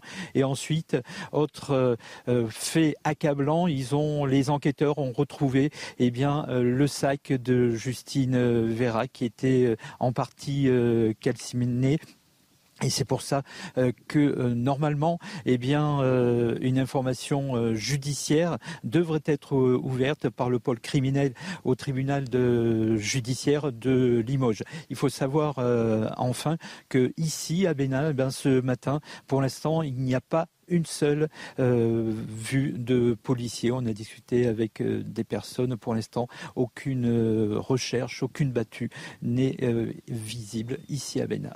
Merci beaucoup Jean-Luc Thomas en direct depuis, euh, depuis la, la, la Corrèze. Les suites de l'enquête à Roanne, le père de famille qui a passé à tabac l'homme suspecté d'avoir agressé sexuellement sa fille va être auditionné ce matin, Chana. Et ces trois complices seront également entendus. Nos équipes ont rencontré l'un d'entre eux et il dit ne pas regretter son geste. Écoutez. Il y a eu une altercation du coup bah, entre le père, vu que c'est lui qui l'a attrapé, et, euh, et le- le- le- le- le- l'agresseur. Il y a eu les coups qui ont été portés. J'ai des remords. Je ne regretterai jamais rien. Je ne regretterai pas de l'avoir attrapé. Je ne regrette pas d'avoir été là. Voilà, on retrouvera Régine Delfour à 8h30. Emmanuel Macron veut durcir les règles de l'immigration. Le président de la République était hier soir sur France 2. Il dit qu'il veut aller vers cet objectif de 100% d'application des OQTF contre moins de 10% aujourd'hui. Gauthier Lebret, sur l'insécurité et l'immigration, le président de la République n'a pas tout à fait, sur le lien hein, entre insécurité et immigration, il n'a pas tout à fait le même discours que son ministre de l'Intérieur. Oui, Romain, il refuse de faire ce lien entre immigration et insécurité, car pour lui, il n'y a pas de lien existentiel, alors que euh, Gérald Darmanin, la semaine dernière, chez euh, Cyril Hanouna, refaisait ce lien entre une partie de la délinquance et euh, l'immigration. Mais en même temps, Emmanuel Macron a affirmé hier qu'à Paris, la moitié des faits de délinquance sont commis par des étrangers en situation irrégulière ou en attente de titre de séjour. Pour le président, il y a trop d'arrivées et les délais et les délais de réponse sont euh, trop longs, donc il veut les réduire avec sa réforme sur l'immigration qui doit arriver au Parlement dans les semaines à venir, sur les OQTF, les obligations de quitter le territoire français. Le président veut là aussi durcir les règles. Quand vous recevez une OQTF, vous avez aujourd'hui jusqu'à 12 recours possibles. Le président veut les faire passer à 4. Et puis il veut atteindre l'objectif qu'il s'était lui-même fixé de réaliser 100% des OQTF. On n'est même pas à 10% aujourd'hui. Mais attention, il y a une subtilité dans le discours du président puisqu'il parle des OQTF sans délai de départ volontaire. Vous devez partir tout de suite. Vous n'avez pas 30 jours pour partir par vos propres moyens. Là, le président l'avoue, 100% pour ces OQTF-là, c'est impossible à atteindre. Merci Gauthier. On sera à 8h30 avec Thierry Andouin, qui est secrétaire général euh, euh, adjoint Alternative Police CFDT. Quelles sont les consignes tiens, données aux policiers quand ils interpellent quelqu'un qui est en situation irrégulière? Ça sera intéressant d'entendre un, un- un policier 8h30 dans euh, la matinale.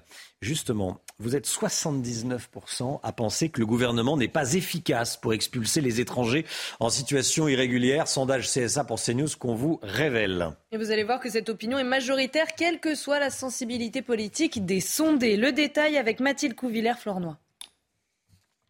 Le gouvernement est-il efficace pour expulser les étrangers en situation irrégulière? 79% des Français sondés répondent non. Parmi eux, toutes les catégories d'âge, avec notamment jusqu'à 83% des 50-64 ans qui trouvent que l'action du gouvernement est inefficace. Une opinion majoritaire, quelles que soient les sensibilités politiques. tous les Français, qu'ils soient de gauche, de droite ou même de la majorité présidentielle, pensent que le gouvernement n'est pas efficace pour expulser les étrangers en situation irrégulière. Alors la France est-elle assez sévère avec les personnes en situation irrégulière? Nous vous avons directement posé la question. Ah, si ça tenait qu'à moi, euh, je gouvernerais euh, autrement, d'une main de fer. Euh, moi, je pense qu'il y a des problèmes que le gouvernement ne voit pas dans la population française et ne veut pas voir. Et euh, il y a quand même des problèmes d'insécurité, il y a des problèmes de violence, de violence chez les jeunes. Selon les derniers chiffres du gouvernement, moins de 10% des OQTF ont été exécutés en 2021. Emmanuel Macron étrie ce qu'il appelle l'alliance des extrêmes. Le président de la République qui accuse les députés de la France insoumise et du Rassemblement national d'être du, du côté du désordre et du cynisme. Écoutez, c'était hier soir sur France 2. Ce qui me met en colère, c'est le cynisme et c'est le désordre. C'est ça ce qui s'est passé. C'est qu'ils ont prouvé une chose, ils n'ont pas de majorité. Mais ils ont surtout prouvé quoi? Qu'ils étaient prêts, socialistes, écologistes, communistes et LFI, à se mettre main dans la main avec le Rassemblement national. Alors qu'il y a la guerre en Europe, qu'il y a la crise, qu'il y a le désarroi de tant de familles et qu'il nous faut être aux côtés des Français. Ils ont montré une chose, ils ne sont pas du côté du mérite, de l'ordre, du travail, de la solution, de l'avancée. Ils sont du côté du désordre et du cynisme. Voilà, et vous entendrez la réaction de la, de la députée Rassemblement national Edwige Diaz à 8h30. Elle est en direct avec nous. Dans la, dans, dans la matinale. Vous l'avez probablement remarqué, il fait très doux euh, en ce mois d'octobre. C'est un mois d'octobre particulièrement chaud même.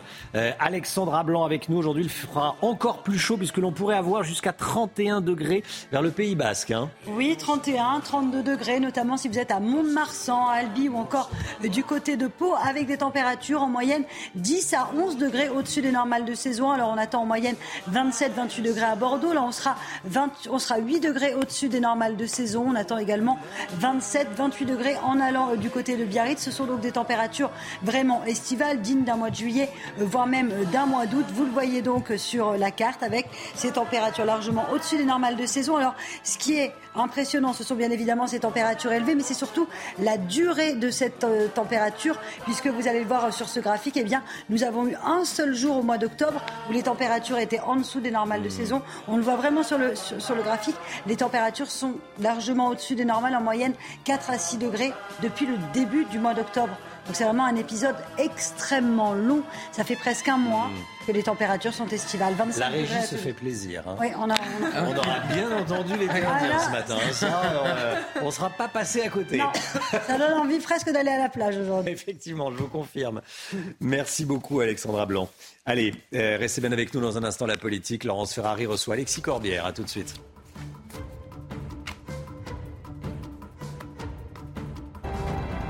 Rendez-vous avec Pascal Pro dans l'heure des pros, du lundi au vendredi de 9h à 10h30. C'est News, il est 8h15. Merci d'être avec nous. Bienvenue dans la matinale. Dans un instant, Laurence Ferrari, vous recevrez Alexis Corbière, député La France Insoumise de Seine-Saint-Denis. Mais tout d'abord, le point info, tout ce qu'il faut savoir dans l'actualité avec Chanel Housteau. En Corrèze, les recherches reprennent ce matin pour retrouver Justine Vérac. La battue d'hier autour de la commune de Beynat n'a rien donné. 80 gendarmes ont fouillé autour de la maison du principal suspect, un jeune homme de 21 ans, toujours en garde à vue ce matin. Des traces de sang ont été retrouvées chez lui et dans sa voiture. La France envoie des armes à l'Ukraine, mais le ministre des Armées se veut rassurant. Ces dons ne mettent pas la nation française en danger, selon Sébastien Lecornu. La France qui a donné 18 canons César à l'Ukraine. Selon lui, il faut surtout développer une économie de guerre, c'est-à-dire recompléter les stocks pour faire face aux conflits de haute intensité.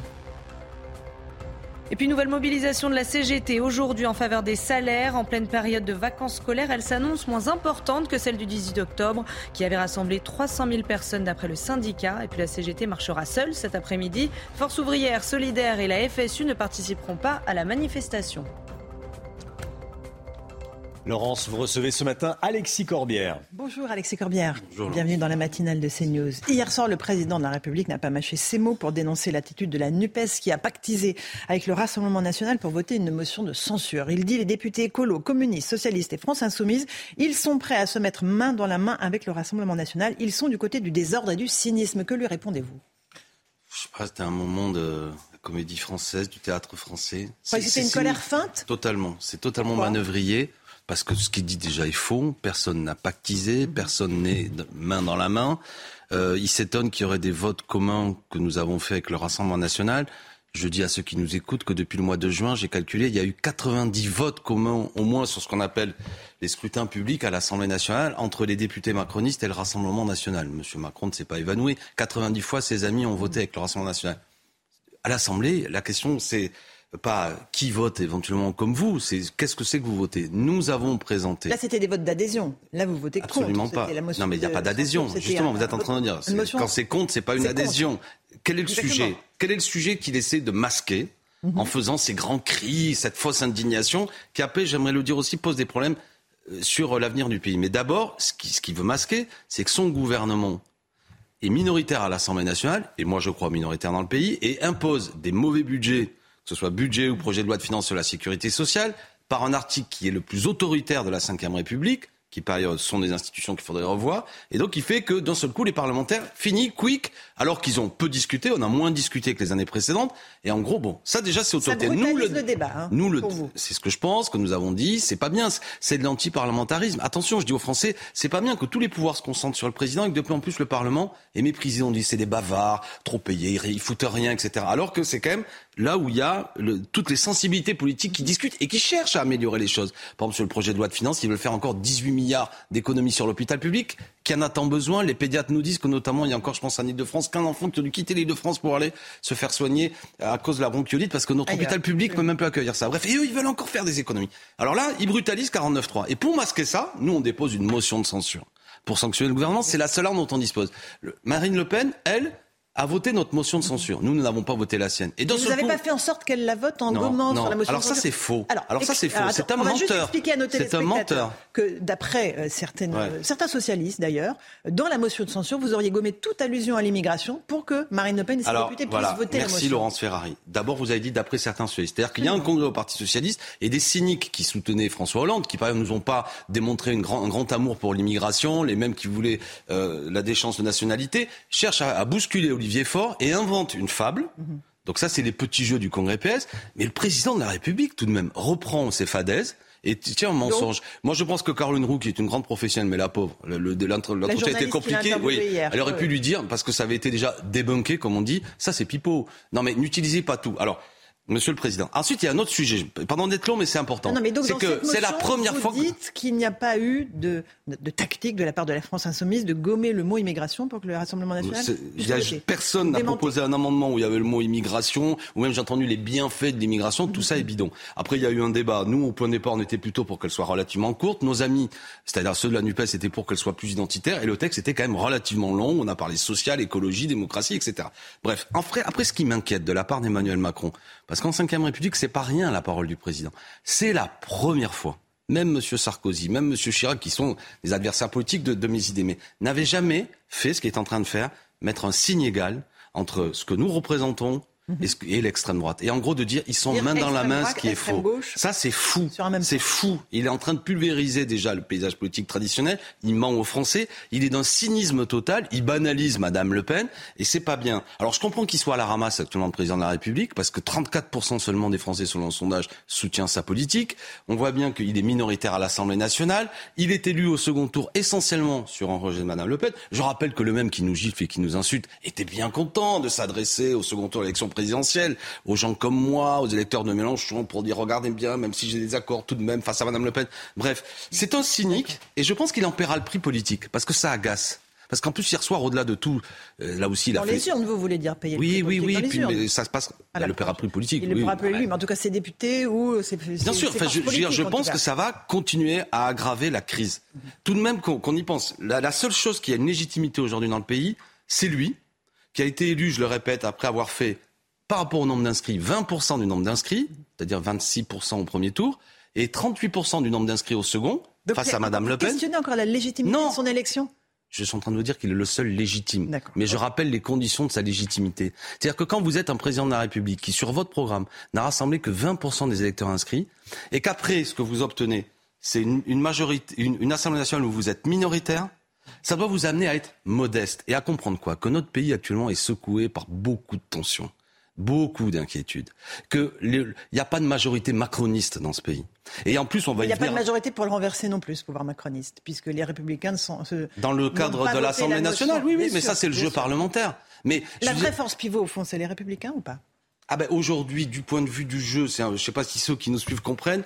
Ils sont 65 Ils députés. sont pas idiots, hein Non, non, mais parce que ça nécessite un peu. Non, mais je ne dis pas du tout qu'ils sont idiots, mais je pense Et qu'il ils y a aiment des la choses. politique. hein. Et J'en doute pas. Mais je veux dire, il faut suivre des fois, comprendre. Il y a 577 députés, il y en a 65 républicains qui, eux, effectivement, se sont abstenus l'autre soir sur les motions de censure et qui, s'ils votaient demain une motion de censure, même d'ailleurs leur porte-parole, M. Marlex, a dit que peut-être ils en présenteraient une une prochaine fois, eh bien, ce gouvernement pourrait chuter. Alors, s'il ne s'agit pas de le faire chuter pour chuter, il s'agit de mettre en œuvre une autre politique. Comment régler tout ça Moi, je l'ai dit l'autre soir à l'Assemblée nationale parce que je me suis exprimé pour le groupe. Il y a un endroit où on peut bâtir une nouvelle majorité. C'est pas à l'Assemblée, c'est dans le pays. Revenir devant les urnes, peut-être. Si M. Macron Donc dit. la dissolution. Ben, c'est ce que nous a dit euh, sous, forme de menace. Oui, alors voyez, il est ambigu, le Il avait bonhomme. dit euh, non, c'est un instrument Oui, à ma disposition. Non, mais ça montre qu'il est mal à Et le l'aise. référendum, il propose le référendum. Ah, ben vous voulez que je vous dise une chose Vous préféreriez Mais pourquoi pas Sur notamment un sujet, Lequel Monsieur Macron, puisque vous êtes un peu hier soir pétardant et vous nous avez un peu boxé. Faites un référendum sur les retraites. Mhm. Faites un référendum. Posons la question aux Français, elle est simple. Voulez-vous travailler plus longtemps? Voulez-vous travailler jusqu'à 65 ans? Voulez-vous travailler jusqu'à 64 ans? Nous savons, vous et moi, qu'aujourd'hui, un Français sur deux, au-dessus de 55 ans, est soit au chômage, soit en invalidité, d'ores et déjà. Voilà. Si on va repousser encore plus, nombre de trimestres, années de déclenchement de la retraite, Il dit que ça améliorera l'emploi là, justement des plus de 55 je suis ans. Obligé, pardon, hier. monsieur le président de la République, vous êtes un menteur. Vous êtes un menteur. Le fait de rallonger l'âge de déclenchement de la retraite et de rallonger le nombre de trimestres, au vu actuellement du marché du travail, ne créera qu'une chose, des pensions plus basses. Des gens qui auront encore moins de, cotisations pour avoir une retraite à temps complet. Voilà. Donc c'est pas bien de mentir aux Français. Je ne sais pas d'où lui vient cette idée, pourquoi il veut brutaliser le monde du travail comme ça, alors que les gens, dé- déjà les gens souffrent, alors que je rappelle en plus que l'espérance de vie en bonne santé pour un homme, je crois qu'elle est à 62,7, pour une femme à 64 ans. Donc ça veut dire que la moitié des Français quasiment, péniblement quand ils auront la retraite, un sur deux, en plus, sera plus en situation d'être en... Ils seront abîmés. Enfin, je veux dire, Monsieur Macron, arrêtez de, de violenter comme ça notre peuple. Il, il travaille dur. Et autre chose, quand il nous attaque, il dit que nous ne serons pas du côté du mérite et du travail. Mais enfin... Il dit je, je- voilà, je, je suis le, j'aime la France du travail et du mérite. Et moi aussi, j'adore la France du travail. Et la France du travail qui est bien rémunérée, qui est justement rémunérée. Là, actuellement, il y a les salariés de Géodis, une plateforme de, de distribution là qui sont en grève. Les types, ils sont payés à peine le SMIC avec euh, une entreprise qui a fait des bénéfices importants. La Fr- quand on aime le travail, le travail, le beau travail, il mérite une belle rémunération. Ce qui monte dans le pays, Mais et pour ça c'est passionnant. hein. Mais j'entends bien, j'entends bien. Mais à commencer aussi par les petites gens qui font un travail indispensable et pénible et qui sont payés de manière indigne. C'est, je veux dire, et dans des groupes qui font des profits, on peut le faire. On va sans doute en parler. Regardez, je veux avoir une pensée pour les AESH dans les 6,6 écoles. milliards d'euros. Je veux avoir quand même une pensée pour les AESH dans les écoles, parce que moi je défends le travail et le mérite. Et je n'aime pas quand M. Macron veut faire croire qu'il serait le seul, alors que lui ne le fait pas. Les AESH, c'est les dames qui, ce sont les dames parce que c'est un métier féminin. Les enfants qui sont détectés comme ayant un handicap dans nos écoles, indispensables, elles sont payées 800 euros. 800 euros, 900 euros en général. Il faut vraiment que des comptes. Bon, ça c'est indigne. Donc payez les gens qui, qui font des travaux indispensables, les métiers du lien, ceux qui travaillent pour nos anciens, pour nos enfants. Donc c'est un cynique. C'est lui le cynique. C'est lui qui fait du désordre. Parce que le désordre, pardon, je sais pas si, d'ailleurs moi je le regrette, mais euh, Monsieur Macron, c'est pas Mélenchon qui dirige le pays. Le désordre actuel, chômage de masse, société sous tension, euh, aucune inaction climatique. Insécurité. C'est Macron. Insécurité, insécurité sociale, insécurité tout court. Insécurité des biens. tout court, absolument. Bien Avec, sûr. euh, des, des affaires Et moi, je suis pas cascade. responsable de ça. Des affaires ignobles qui nous ont tous bouleversés, de manière générale quand on est citoyen et en particulier quand on est père et mère de famille. C'est ignoble ce qui a eu lieu. Tout le monde voit bien que je pense notamment à l'affaire Lola. Bon, Lola, mais, voilà. mais cette insécurité qui est là dans le pays, des violences faites aux personnes, euh, je veux dire, c'est dû à, à beaucoup de choses, à une dégradation du lien social, sans aucun doute, à peut-être parfois la police qui n'a pas toujours les moyens de bien travailler, à une justice qui est saturée, à des gens aussi qui sont euh, dans des, euh, dans des troubles psychiques, euh, qui sont euh, en liberté parce qu'il y a quasiment peu de moyens. On a fermé euh, des, des- des lits psychiatriques. En prison, je lisais jour un rapport qui disait qu'un prisonnier ne, ne voit pas de psychiatre. Donc des gens qui sont abîmés, qui rentrent en prison, sortent parfois encore plus abîmés. Tout ça, c'est, ça tombe sûr. pas du ciel. C'est des politiques publiques qui le- laissent faire ça. Hier, le président euh, a fait le lien entre délinquance et immigration sans le faire. C'est-à-dire qu'il dit il y a, je ne veux pas faire de lien existentiel entre la délinquance et l'immigration, mais il existe un lien dans les chiffres euh, que Gérald Darmanin notamment avait donné. 55% des délinquants arrêtés euh, à Paris, par exemple, sont de nationalité étrangère. Hmm. Il y a un lien dans les chiffres. Euh, vous, vous, Mais là, vous accordez ce constat Vous voyez, quand il ose dire main dans la main avec l'extrême droite, c'est lui qui, il est dans le même imaginaire que l'extrême droite. Premièrement, euh, je veux dire, il n'y a pas de lien. C'est-à-dire, c'est pas parce que vous êtes un immigré, un étranger, que vous êtes. Non, mais c'est important de le dire parce que certains, vous, Évidemment. je veux dire, mais des gens pensent que quand on est étranger, culturellement, On est on, automatiquement- a un goût de la violence, on a un goût de la rapine, on a un goût du resquillage, on a un goût. Bon, moi, je dis totalement faux. Deuxièmement, ce qu'il nous dit, c'est un tour de passe-passe. Manifestement à Paris, une personne sur deux, mais il ne précise pas sur quel les- type de choses. Ça peut être de, qui de sont la, arrêtées, voilà. qui sont arrêtés, euh, sur- ça peut être de la petite délinquance, que sais-je, sont des étrangers. Mais dans le pays, par rapport aux 440 000, euh, je dirais, euh, condamnations, je crois, qui ont eu lieu sur l'année sur l'année dernière, c'est 85% en vérité qui, qui sont faites par des Français. D'accord? La grande majorité des, des- de, de, de, l'ensemble des délits ne sont pas faits. Donc, donc, ils jouent sur les chiffres. Et puis, de toute manière, après, on peut cibler aussi sur le fait que, euh, peut-être à Paris, ceux qui sont arrêtés, il y a peut-être aussi, c'est un homme euh, souvent isolé, etc., placé en situation sociale difficile, qui, de facto, mécaniquement, mécaniquement en raison de ses conditions Donc- sociales, est plus amené à faire un délit que quelqu'un Donc vous, vous, vous êtes en train de dire que c'est normal quand on est un immigré euh, isolé à Paris, on puisse commettre de la délinquance. Non, c'est pas ça que je suis en train de dire. Je dis que quand vous Vous êtes en situation, explication, en fait. ah ce que je trouve, à mon avis, quand vous placez quelqu'un en situation extrêmement difficile, il est plus amené à faire euh, toute une série de chapardages ou de vols, ce qui n'est pas, ce qui est pas tolérable. Non, ce que C'est la je faute dis, de notre société française. moi je pense comme Victor Hugo que si vous voulez combattre le crime, il faut euh, rendre plus de justice. D'accord il ne faut pas réguler l'immigration pour accueillir et bah là, vous- alors, vous- correctement bah là, vous refaites, vous le lien. faut- Il faut vous refaites est-ce un lien. Quel est le faut rapport pas mieux intégrer ceux qu'on accueille Mais bien sûr, évidemment. Qu'est-ce que ça veut dire intégrer? Moi, je suis profondément républicain. Je connais un outil d'intégration, l'école. Je connais un autre outil d'intégration, le le, travail. travail. voilà. Donc, euh, effectivement, vous savez, beaucoup de gens, notamment qui sont parfois des étrangers, font des boulots qui sont indispensables. Régularisons tous les gens qui travaillent, donnons-leur un statut, sortons-leur de situations difficiles. Et puis, notre école publique, qu'elle arrête d'être différente selon qu'elle soit dans mon département, en Seine-Saint-Denis, ou quand un professeur absent n'est pas remplacé, où les classes montent à 30, 32, 34 élèves, etc. Plutôt que des établissements cossus à Paris, voire même que les gens qui ont des moyens mettent leurs enfants dans le privé pour essayer d'aujourd'hui de Les vôtres sont dans contourner. le public? Pardon? Les vôtres sont dans le Évidemment, évidemment. Moi, vous savez, je suis prof euh, de l'enseignement de l'éducation nationale. Évidemment qu'ils sont dans le public, mais y compris par moments, vous savez, il y a une telle dégradation. Pourtant, j'ai la passion de l'école publique que je connais des parents qui mettent leurs enfants dans le privé. Et vous les parce que- comprenez? bah, à la fois, j'essaie de discuter avec eux, mais je comprends qu'on veut le meilleur pour ses enfants. Vous pouvez prendre donc ceux qui ont les moyens le font. Mais euh, on s'éloigne de, de notre sujet. Mais Et c'est notre sujet. non, mais pour revenir à Emmanuel Macron, au-delà de tous ces aspects, qu'est-ce qu'il a annoncé au fait hier soir pour les gens Qu'est-ce qu'il a Mhm. La annoncé retraite peut-être à 64 ans. Ah oui, une brutalisation. De 65, on pourrait peut-être passer à 64 ans si les syndicats sont d'accord. Une aggravation de la situation sociale. Et après, vous avez bien raison de dire, si les syndicats sont d'accord, j'informe Monsieur Macron, tous les syndicats sont contre. Donc euh, on s- tous, sans- Même la à- CFDT. à ma connaissance, pour l'instant, tout le monde est contre. Unanimité, d'un certain point de vue. Moi qui aime l'unité des organisations syndicales, on pourrait remercier M. Macron. Tout le monde est contre lui. Et j'ai même entendu M. Roux de Bézieux, le patron des patrons, qui n'était pas spécialement chaud bouillant pour l'accompagner. Donc je ne sais pas pourquoi il le fait, en vérité. C'est un marqueur. Il a fait une promesse Voilà. de campagne. C'est idéologique, c'est sectaire. Il est tout seul. Il pense que, il pense qu'on lui a demandé. Alors voilà, peut-être qu'il pense qu'il a été élu là-dessus. Et moi, je pense qu'il n'a pas été élu là-dessus. Je pense qu'il n'a pas été élu là-dessus. Il a été élu sur un argument. Oui, Mhm. c'est ce qu'il a dit au second tour. Il n'avait que ça à dire.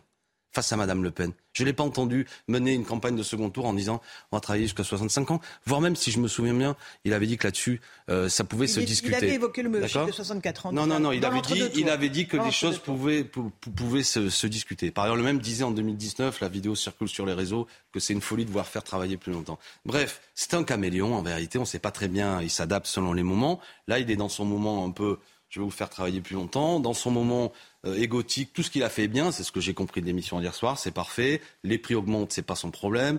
Je veux dire, regardez. Les salaires ne seront pas indexés sur Juste, l'inflation. juste un détail, comme me disait une personne qui travaille avec moi. L'huile a pris 130% d'augmentation. Lui? L'huile. Ah, l'huile, pardon. L'huile, pardon, excusez-moi. Non, non, Vous parlez du président Macron. Non, non, je ne me permettrai pas de. Le champagne, 1,3% d'augmentation. Mhm. Ce que je veux dire par ce chiffre-là, c'est que c'est les produits qu'utilisent les plus courants, euh, que les gens les plus modestes euh, achètent, qui ont augmenté le plus. Par contre, il y a, euh, on n'achète pas facilement du champagne quand on est payé au SMIC. Euh, L'augmentation des prix n'est pas exactement la même. Donc il faut bloquer les prix de première nécessité de ce que Il nous a dit D'accord. je sais, question, mais ça, je, c'est- c'est- ça serait un cercle dangereux qui il a tort. alimenterait Il le- l'avait fait à l'occasion de la crise du Covid sur les masques, par exemple. Il avait bloqué le prix des masques. Quand il y a un Prix moment de du gel crise, hydroalcoolique aussi. quand il y a un moment de crise, il faut le faire. Deuxièmement, il faut convoquer une conférence salariale pour mettre un peu autour d'une table, notamment les patrons qui le peuvent, pour qu'il y ait des augmentations de salaire. Parce que c'est lui qui va créer le désordre. Le désordre, c'est lui. Le désordre, c'est Macron. Le cynique, c'est Macron. Qui, quand une fois plus il est en difficulté politique, veut faire croire c'est la faute à Mélenchon. Regardez, main dans la main avec Marine Le Pen, programme commun. Menteur, menteur, menteur. Mais en faisant ça, il n'aide que, euh, je répète, Madame Le Pen, en la mettant au centre de tout, Mhm. alors qu'en vérité, elle-même est en difficulté. Parce que je veux dire à- ceux qui votent Madame Pourquoi Le Pen en qui nous regardent, parce que j'aimerais leur dire. Parce que moi, je 89 députés, respecte. C'est mieux que vous? Mais j'entends bien. Non, mais difficulté sur ce qu'elle fait. Parce que moi, je connais des gens qui votent Rassemblement National et d'un certain point de vue, je veux leur parler. Madame Le Pen, à l'Assemblée nationale, a voté contre l'augmentation du SMIC. Madame Le Pen, à l'Assemblée nationale, a, a voté contre le rétablissement de l'ISF, cet impôt pour les plus riches. Madame Le Pen ne défend pas les milieux Elle populaires à l'Assemblée nationale. Oui, du gouvernement. Mhm. Voilà. Donc vous voyez, Pour main dans la main. Vous- non mais, voyez, merci Laurence Ferrari. Main dans la main, Monsieur Macron. Oh là là, oh là là, vous êtes main dans la main avec Madame Le Pen. Elle a voté votre loi pouvoir d'achat à l'Assemblée. C'est du baratin. Hier soir, il a fait du théâtre là-dessus.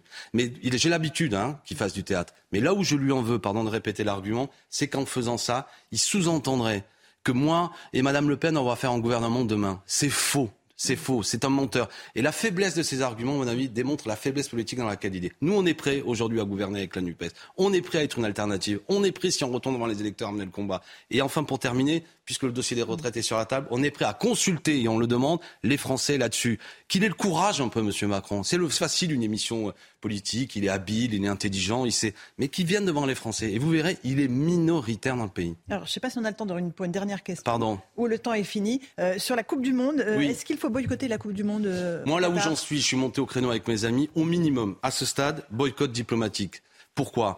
Euh, de, Pour ne pas accompagner cette Coupe du Monde aux trois scandales. Écologique, pas le temps de développer, mais enfin, c'est une aberration écologique. Sociale, selon des- des- certains de vos confrères anglais, 6500 ouvriers retrouvé la mort directement ou indirectement durant, durant les travaux. Démocratique, c'est une monarchie pétrolière ré- rétrograde. Le droit des femmes n'est pas respecté, le droit des homosexuels. Alors moi, je termine sur un argument, Mhm. au minimum, parce que elle est là.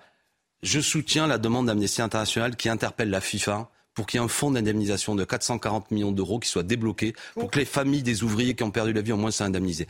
Le dossier avance. J'ai écrit à Madame la Ministre qui m'a répondu qu'il va nous recevoir prochainement parce qu'avec 120 députés de tout bloc, de tout bord, on la demande. La FIFA est en train de bouger. La FIFA va percevoir 6 milliards de dollars de, de recettes euh, avec cette Coupe du Monde. Elle peut au moins consacrer 440 millions aux familles des ouvriers qui sont morts, notamment parce qu'ils ont pris un choc thermique. Moi, je veux dire, on a peu aimé le football, mais sans aucun doute que tous ceux qui aiment le foot et qui feront ce qu'ils veulent, moi, je suis pas là pour faire la morale, ils sont d'accord avec moi pour dire au minimum, ça peut pas être aujourd'hui un grand tiroir caisse pour enrichir les poches de quelques-uns. Merci Alexis Corbière. Merci à vous. Ce matin dans la matinale de CNews, à vous Romain pour la suite.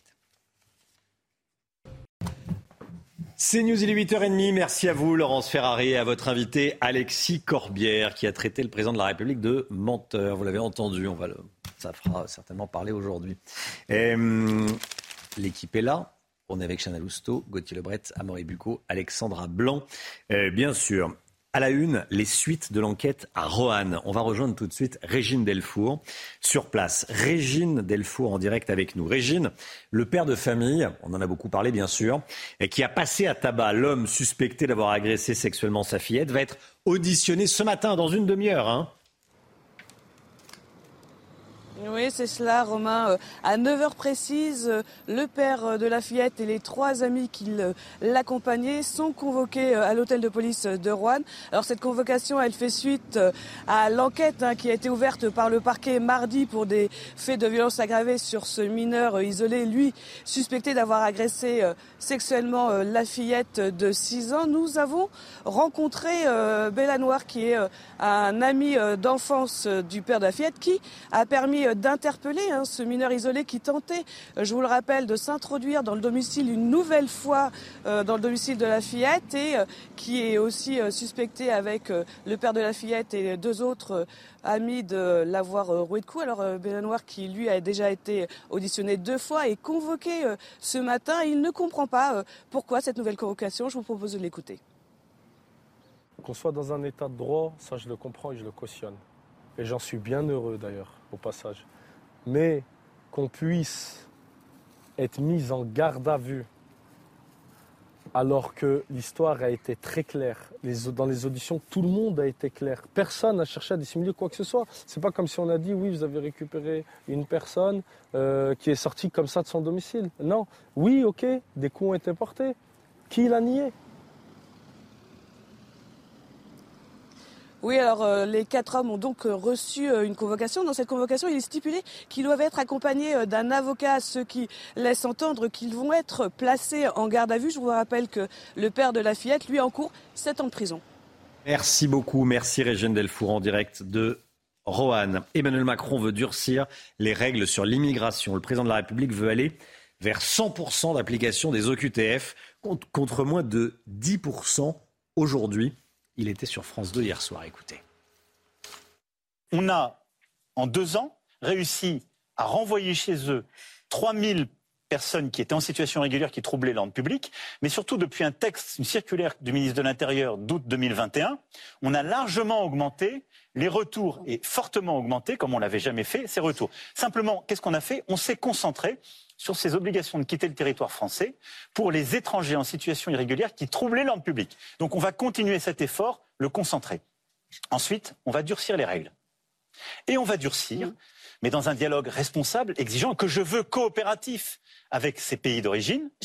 On va durcir les choses pour aller à ces 100% Comment est-ce qu'on les pour durcit? ceux qui sont les plus dangereux.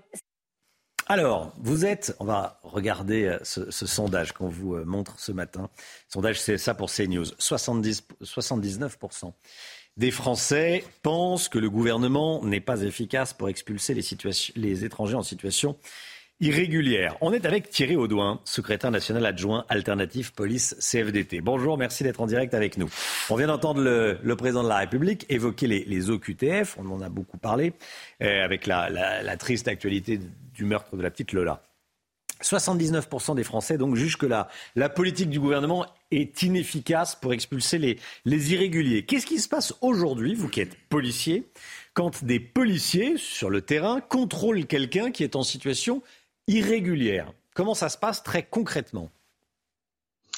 Alors, donc dans le cadre des procédures, soit des procédures judiciaires parce qu'il y a déjà une infraction existante, ou alors euh, lors de contrôle, quand on constate une personne en situation irrégulière, on avise la préfecture et qui étudie euh, son, sa situation. Donc il y a plusieurs éléments, c'est relativement long. D'ailleurs, le temps d'une garde à vue, en général, on est en parallèle avec la justice et avec euh, la préfecture qui étudie.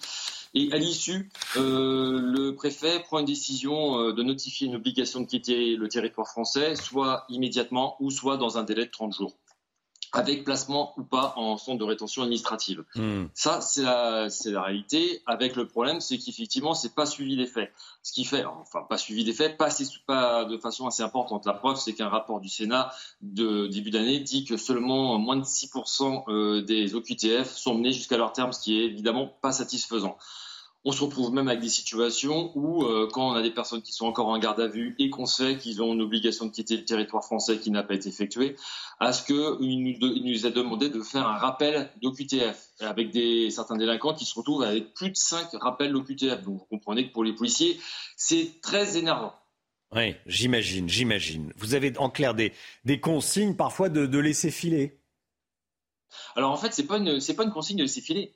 Il faut bien comprendre que vous avez des, des centres de rétention administrative euh, un peu partout en France. Moi, en l'occurrence, je suis basé sur Nantes. Il faut savoir que les policiers, le centre de rétention le plus proche euh, de Nantes, c'est Rennes.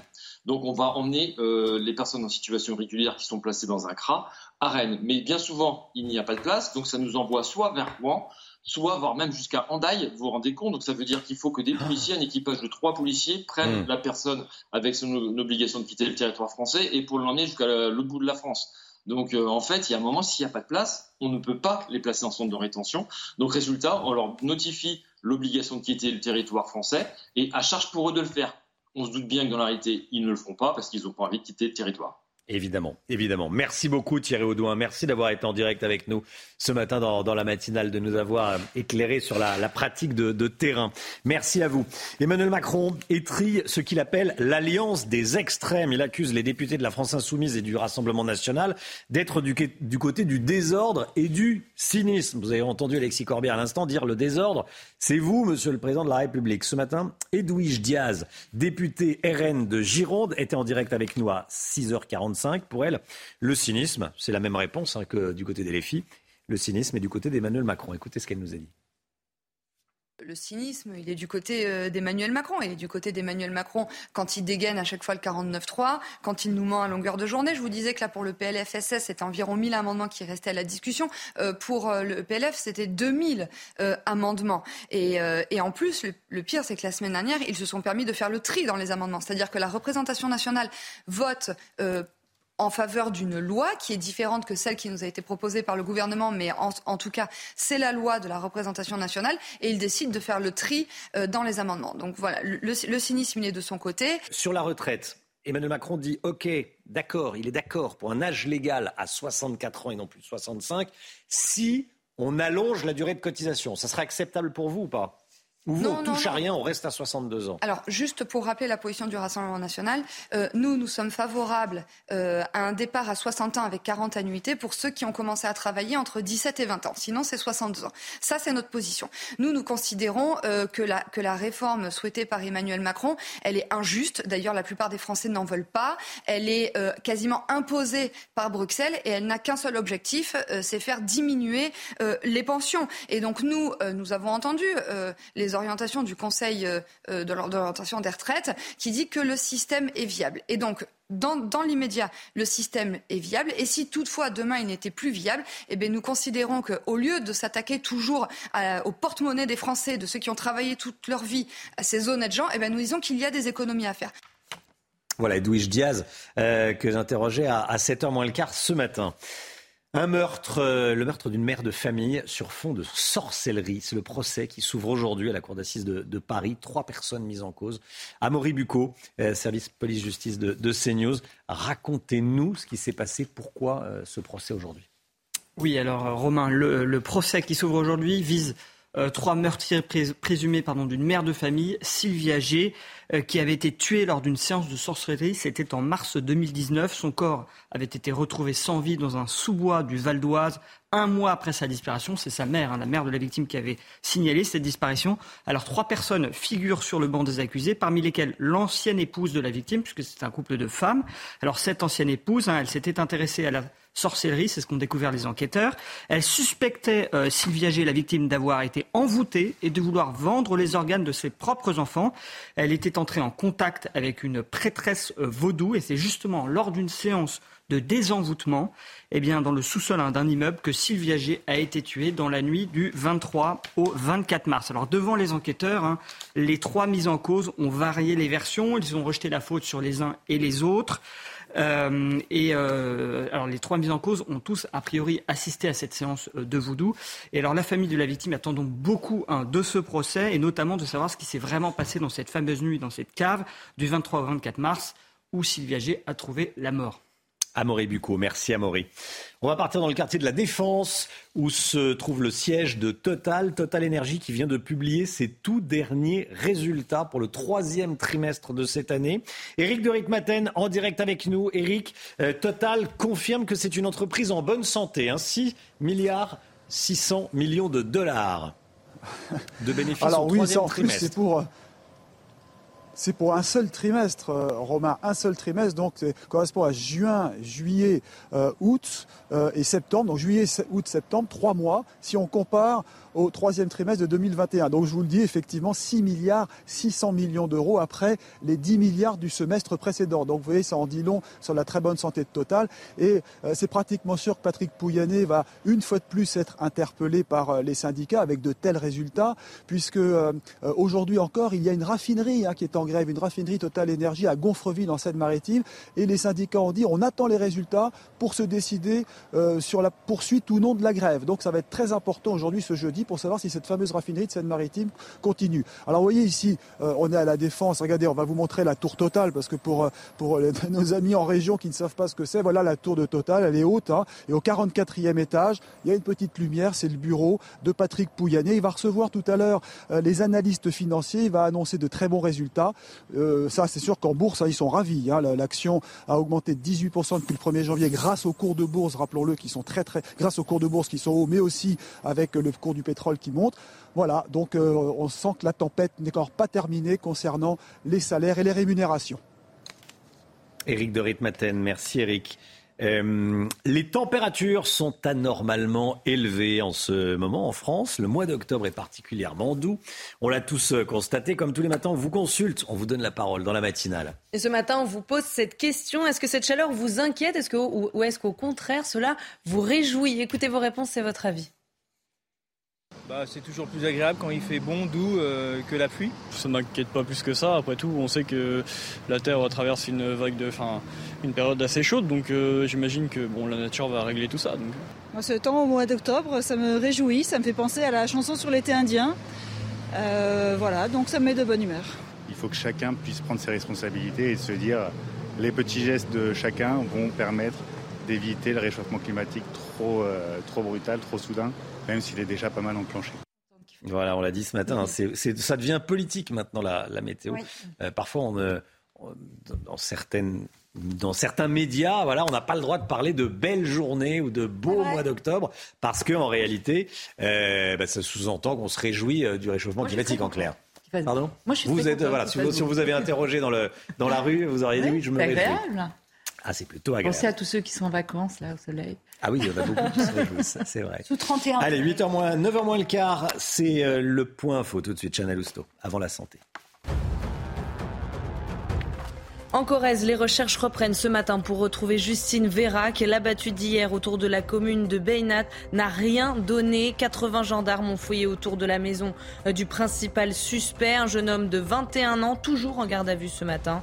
Des traces de sang ont été retrouvées chez lui et dans sa voiture. Cette information de la nuit, Elisabeth Borne a une nouvelle fois eu recours au 49-3 à l'Assemblée nationale. C'est la troisième fois en une semaine, cette fois pour faire passer l'ensemble du projet de loi de financement de la sécurité sociale. Tous les députés de la NUPES ont quitté l'hémicycle, laissant leur banc totalement vide. Et puis aujourd'hui sera la journée la plus chaude de la semaine. Les températures sont exceptionnellement élevées pour un mois d'octobre, mais cet après-midi, il fera encore plus chaud. On attend jusqu'à 31 degrés vers le Pays Basque. Ça fait maintenant 9 jours que cette chaleur se maintient en France. La santé tout de suite. Vivez un moment d'émotion devant votre programme avec XXL Maison, mobilier design et décoration. Docteur Brigitte Millot, vous nous parlez ce matin des sushis. Vous nous dites que ce sont de faux amis. Oui, ce sont de faux amis parce qu'en fait, quand on pense sushi, on pense que c'est diététique, healthy, euh, que on pense riz, donc léger. Oui, qu'on va pas, ça, on, va, pas prendre de poids, par exemple. Mm. Et automatiquement, dès qu'on pense ça, on, on, se lâche un peu sur la quantité, puisqu'on pense que ça ne fait pas grossir, on va se lâcher plus facilement sur la quantité. C'est bon. Qui est tout, tout, à fait normal. En plus, euh, tout est fait, c'est les, les, rond, c'est facile, on ne va pas le couper. Hein euh, on l'attrape comme ça et on le mange comme ça, donc c'est facile à manger. Ensuite, on ne va pas tellement les mâcher. Or, on sait que le conseil numéro un quand on fait un régime, c'est de mâcher. On conseille même 25 fois chaque bouchée. Euh, non, au début, ça paraît compliqué, mais en, fait, on y arrive. Et c'est le meilleur conseil minceur hein, qu'on puisse vous donner. Parce qu'en fait, quand vous mâchez, vous faites sécréter des hormones de la satiété qui vont directement au cerveau et qui calment votre, votre appétit. Donc, importance de mâcher. Là, on ne le fait pas trop. Euh, ensuite, voyons au niveau calorique ce que ça donne. Je vous ai mis euh, l'équivalent en moyenne hein, de calories pour un sushi. Euh, déjà, sushi, ça veut dire sous, ça veut dire vinaigre, et chi, ça veut dire riz. Je vous le dis comme ça. D'accord. Euh, c'est 40 à 70 calories selon la taille euh, des sushis. Donc, quand vous en mangez, vous en mangez au moins 6. Oui. Donc, ça fait déjà 400 calories.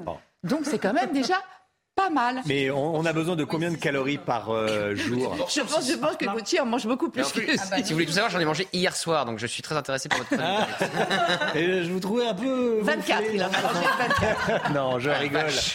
Alors ça, c'est un coup bas, ça. Mais c'est vraiment vrai. un coup bas. Plus sérieusement, 400 calories, euh, un repas, c'est combien de calories?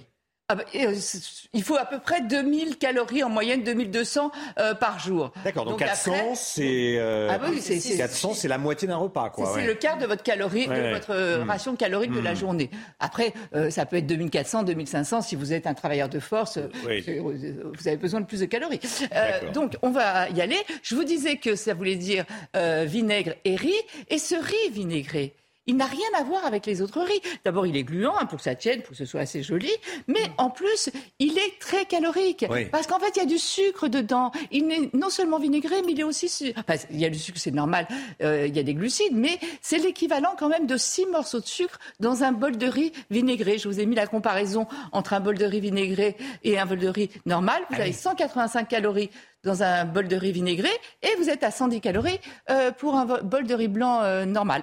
Après, donc vous voyez, ça change énormément. Après, n'oublions pas qu'en général, on met un peu de sauce. Sauce salée, c'est pas très bon pour la santé. Sauce sucrée, bah, ça rajoute encore euh, des calories. Ensuite, la petite salade de choux, euh, vous savez, euh, qu'on vous met souvent à côté, on vous l'offre même. Euh, c'est du sucre aussi. Il y a beaucoup de sucre dedans. Donc, on le voit, des faux amis. Après, les poissons, on le sait, on en a parlé. Il faut faire attention aux métaux lourds, notamment au mercure. Oui. Euh, voilà. Donc, c'est jamais plus de deux fois par semaine, Gauthier. Euh, Non, ça on- quand même pas. en Là, je pense qu'il va se calmer, là, maintenant. Il continue en plus. Il est odieux.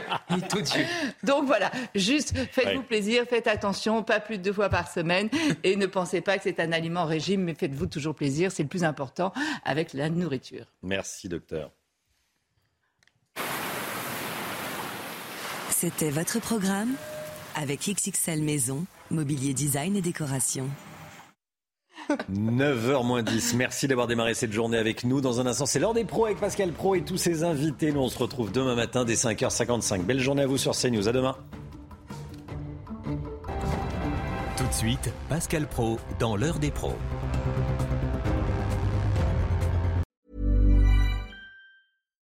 Hi, I'm Daniel, founder of Pretty Litter. Cats and cat owners deserve better than any old-fashioned litter. That's why I teamed up with scientists and veterinarians to create Pretty Litter. Its innovative crystal formula has superior odor control and weighs up to 80% less than clay litter. Pretty Litter even monitors health by changing colors to help detect early signs of potential illness. It's the world's smartest kitty litter. Go to prettylitter.com and use code ACAST for 20% off your first order and a free cat toy. Terms and conditions apply. See site for details.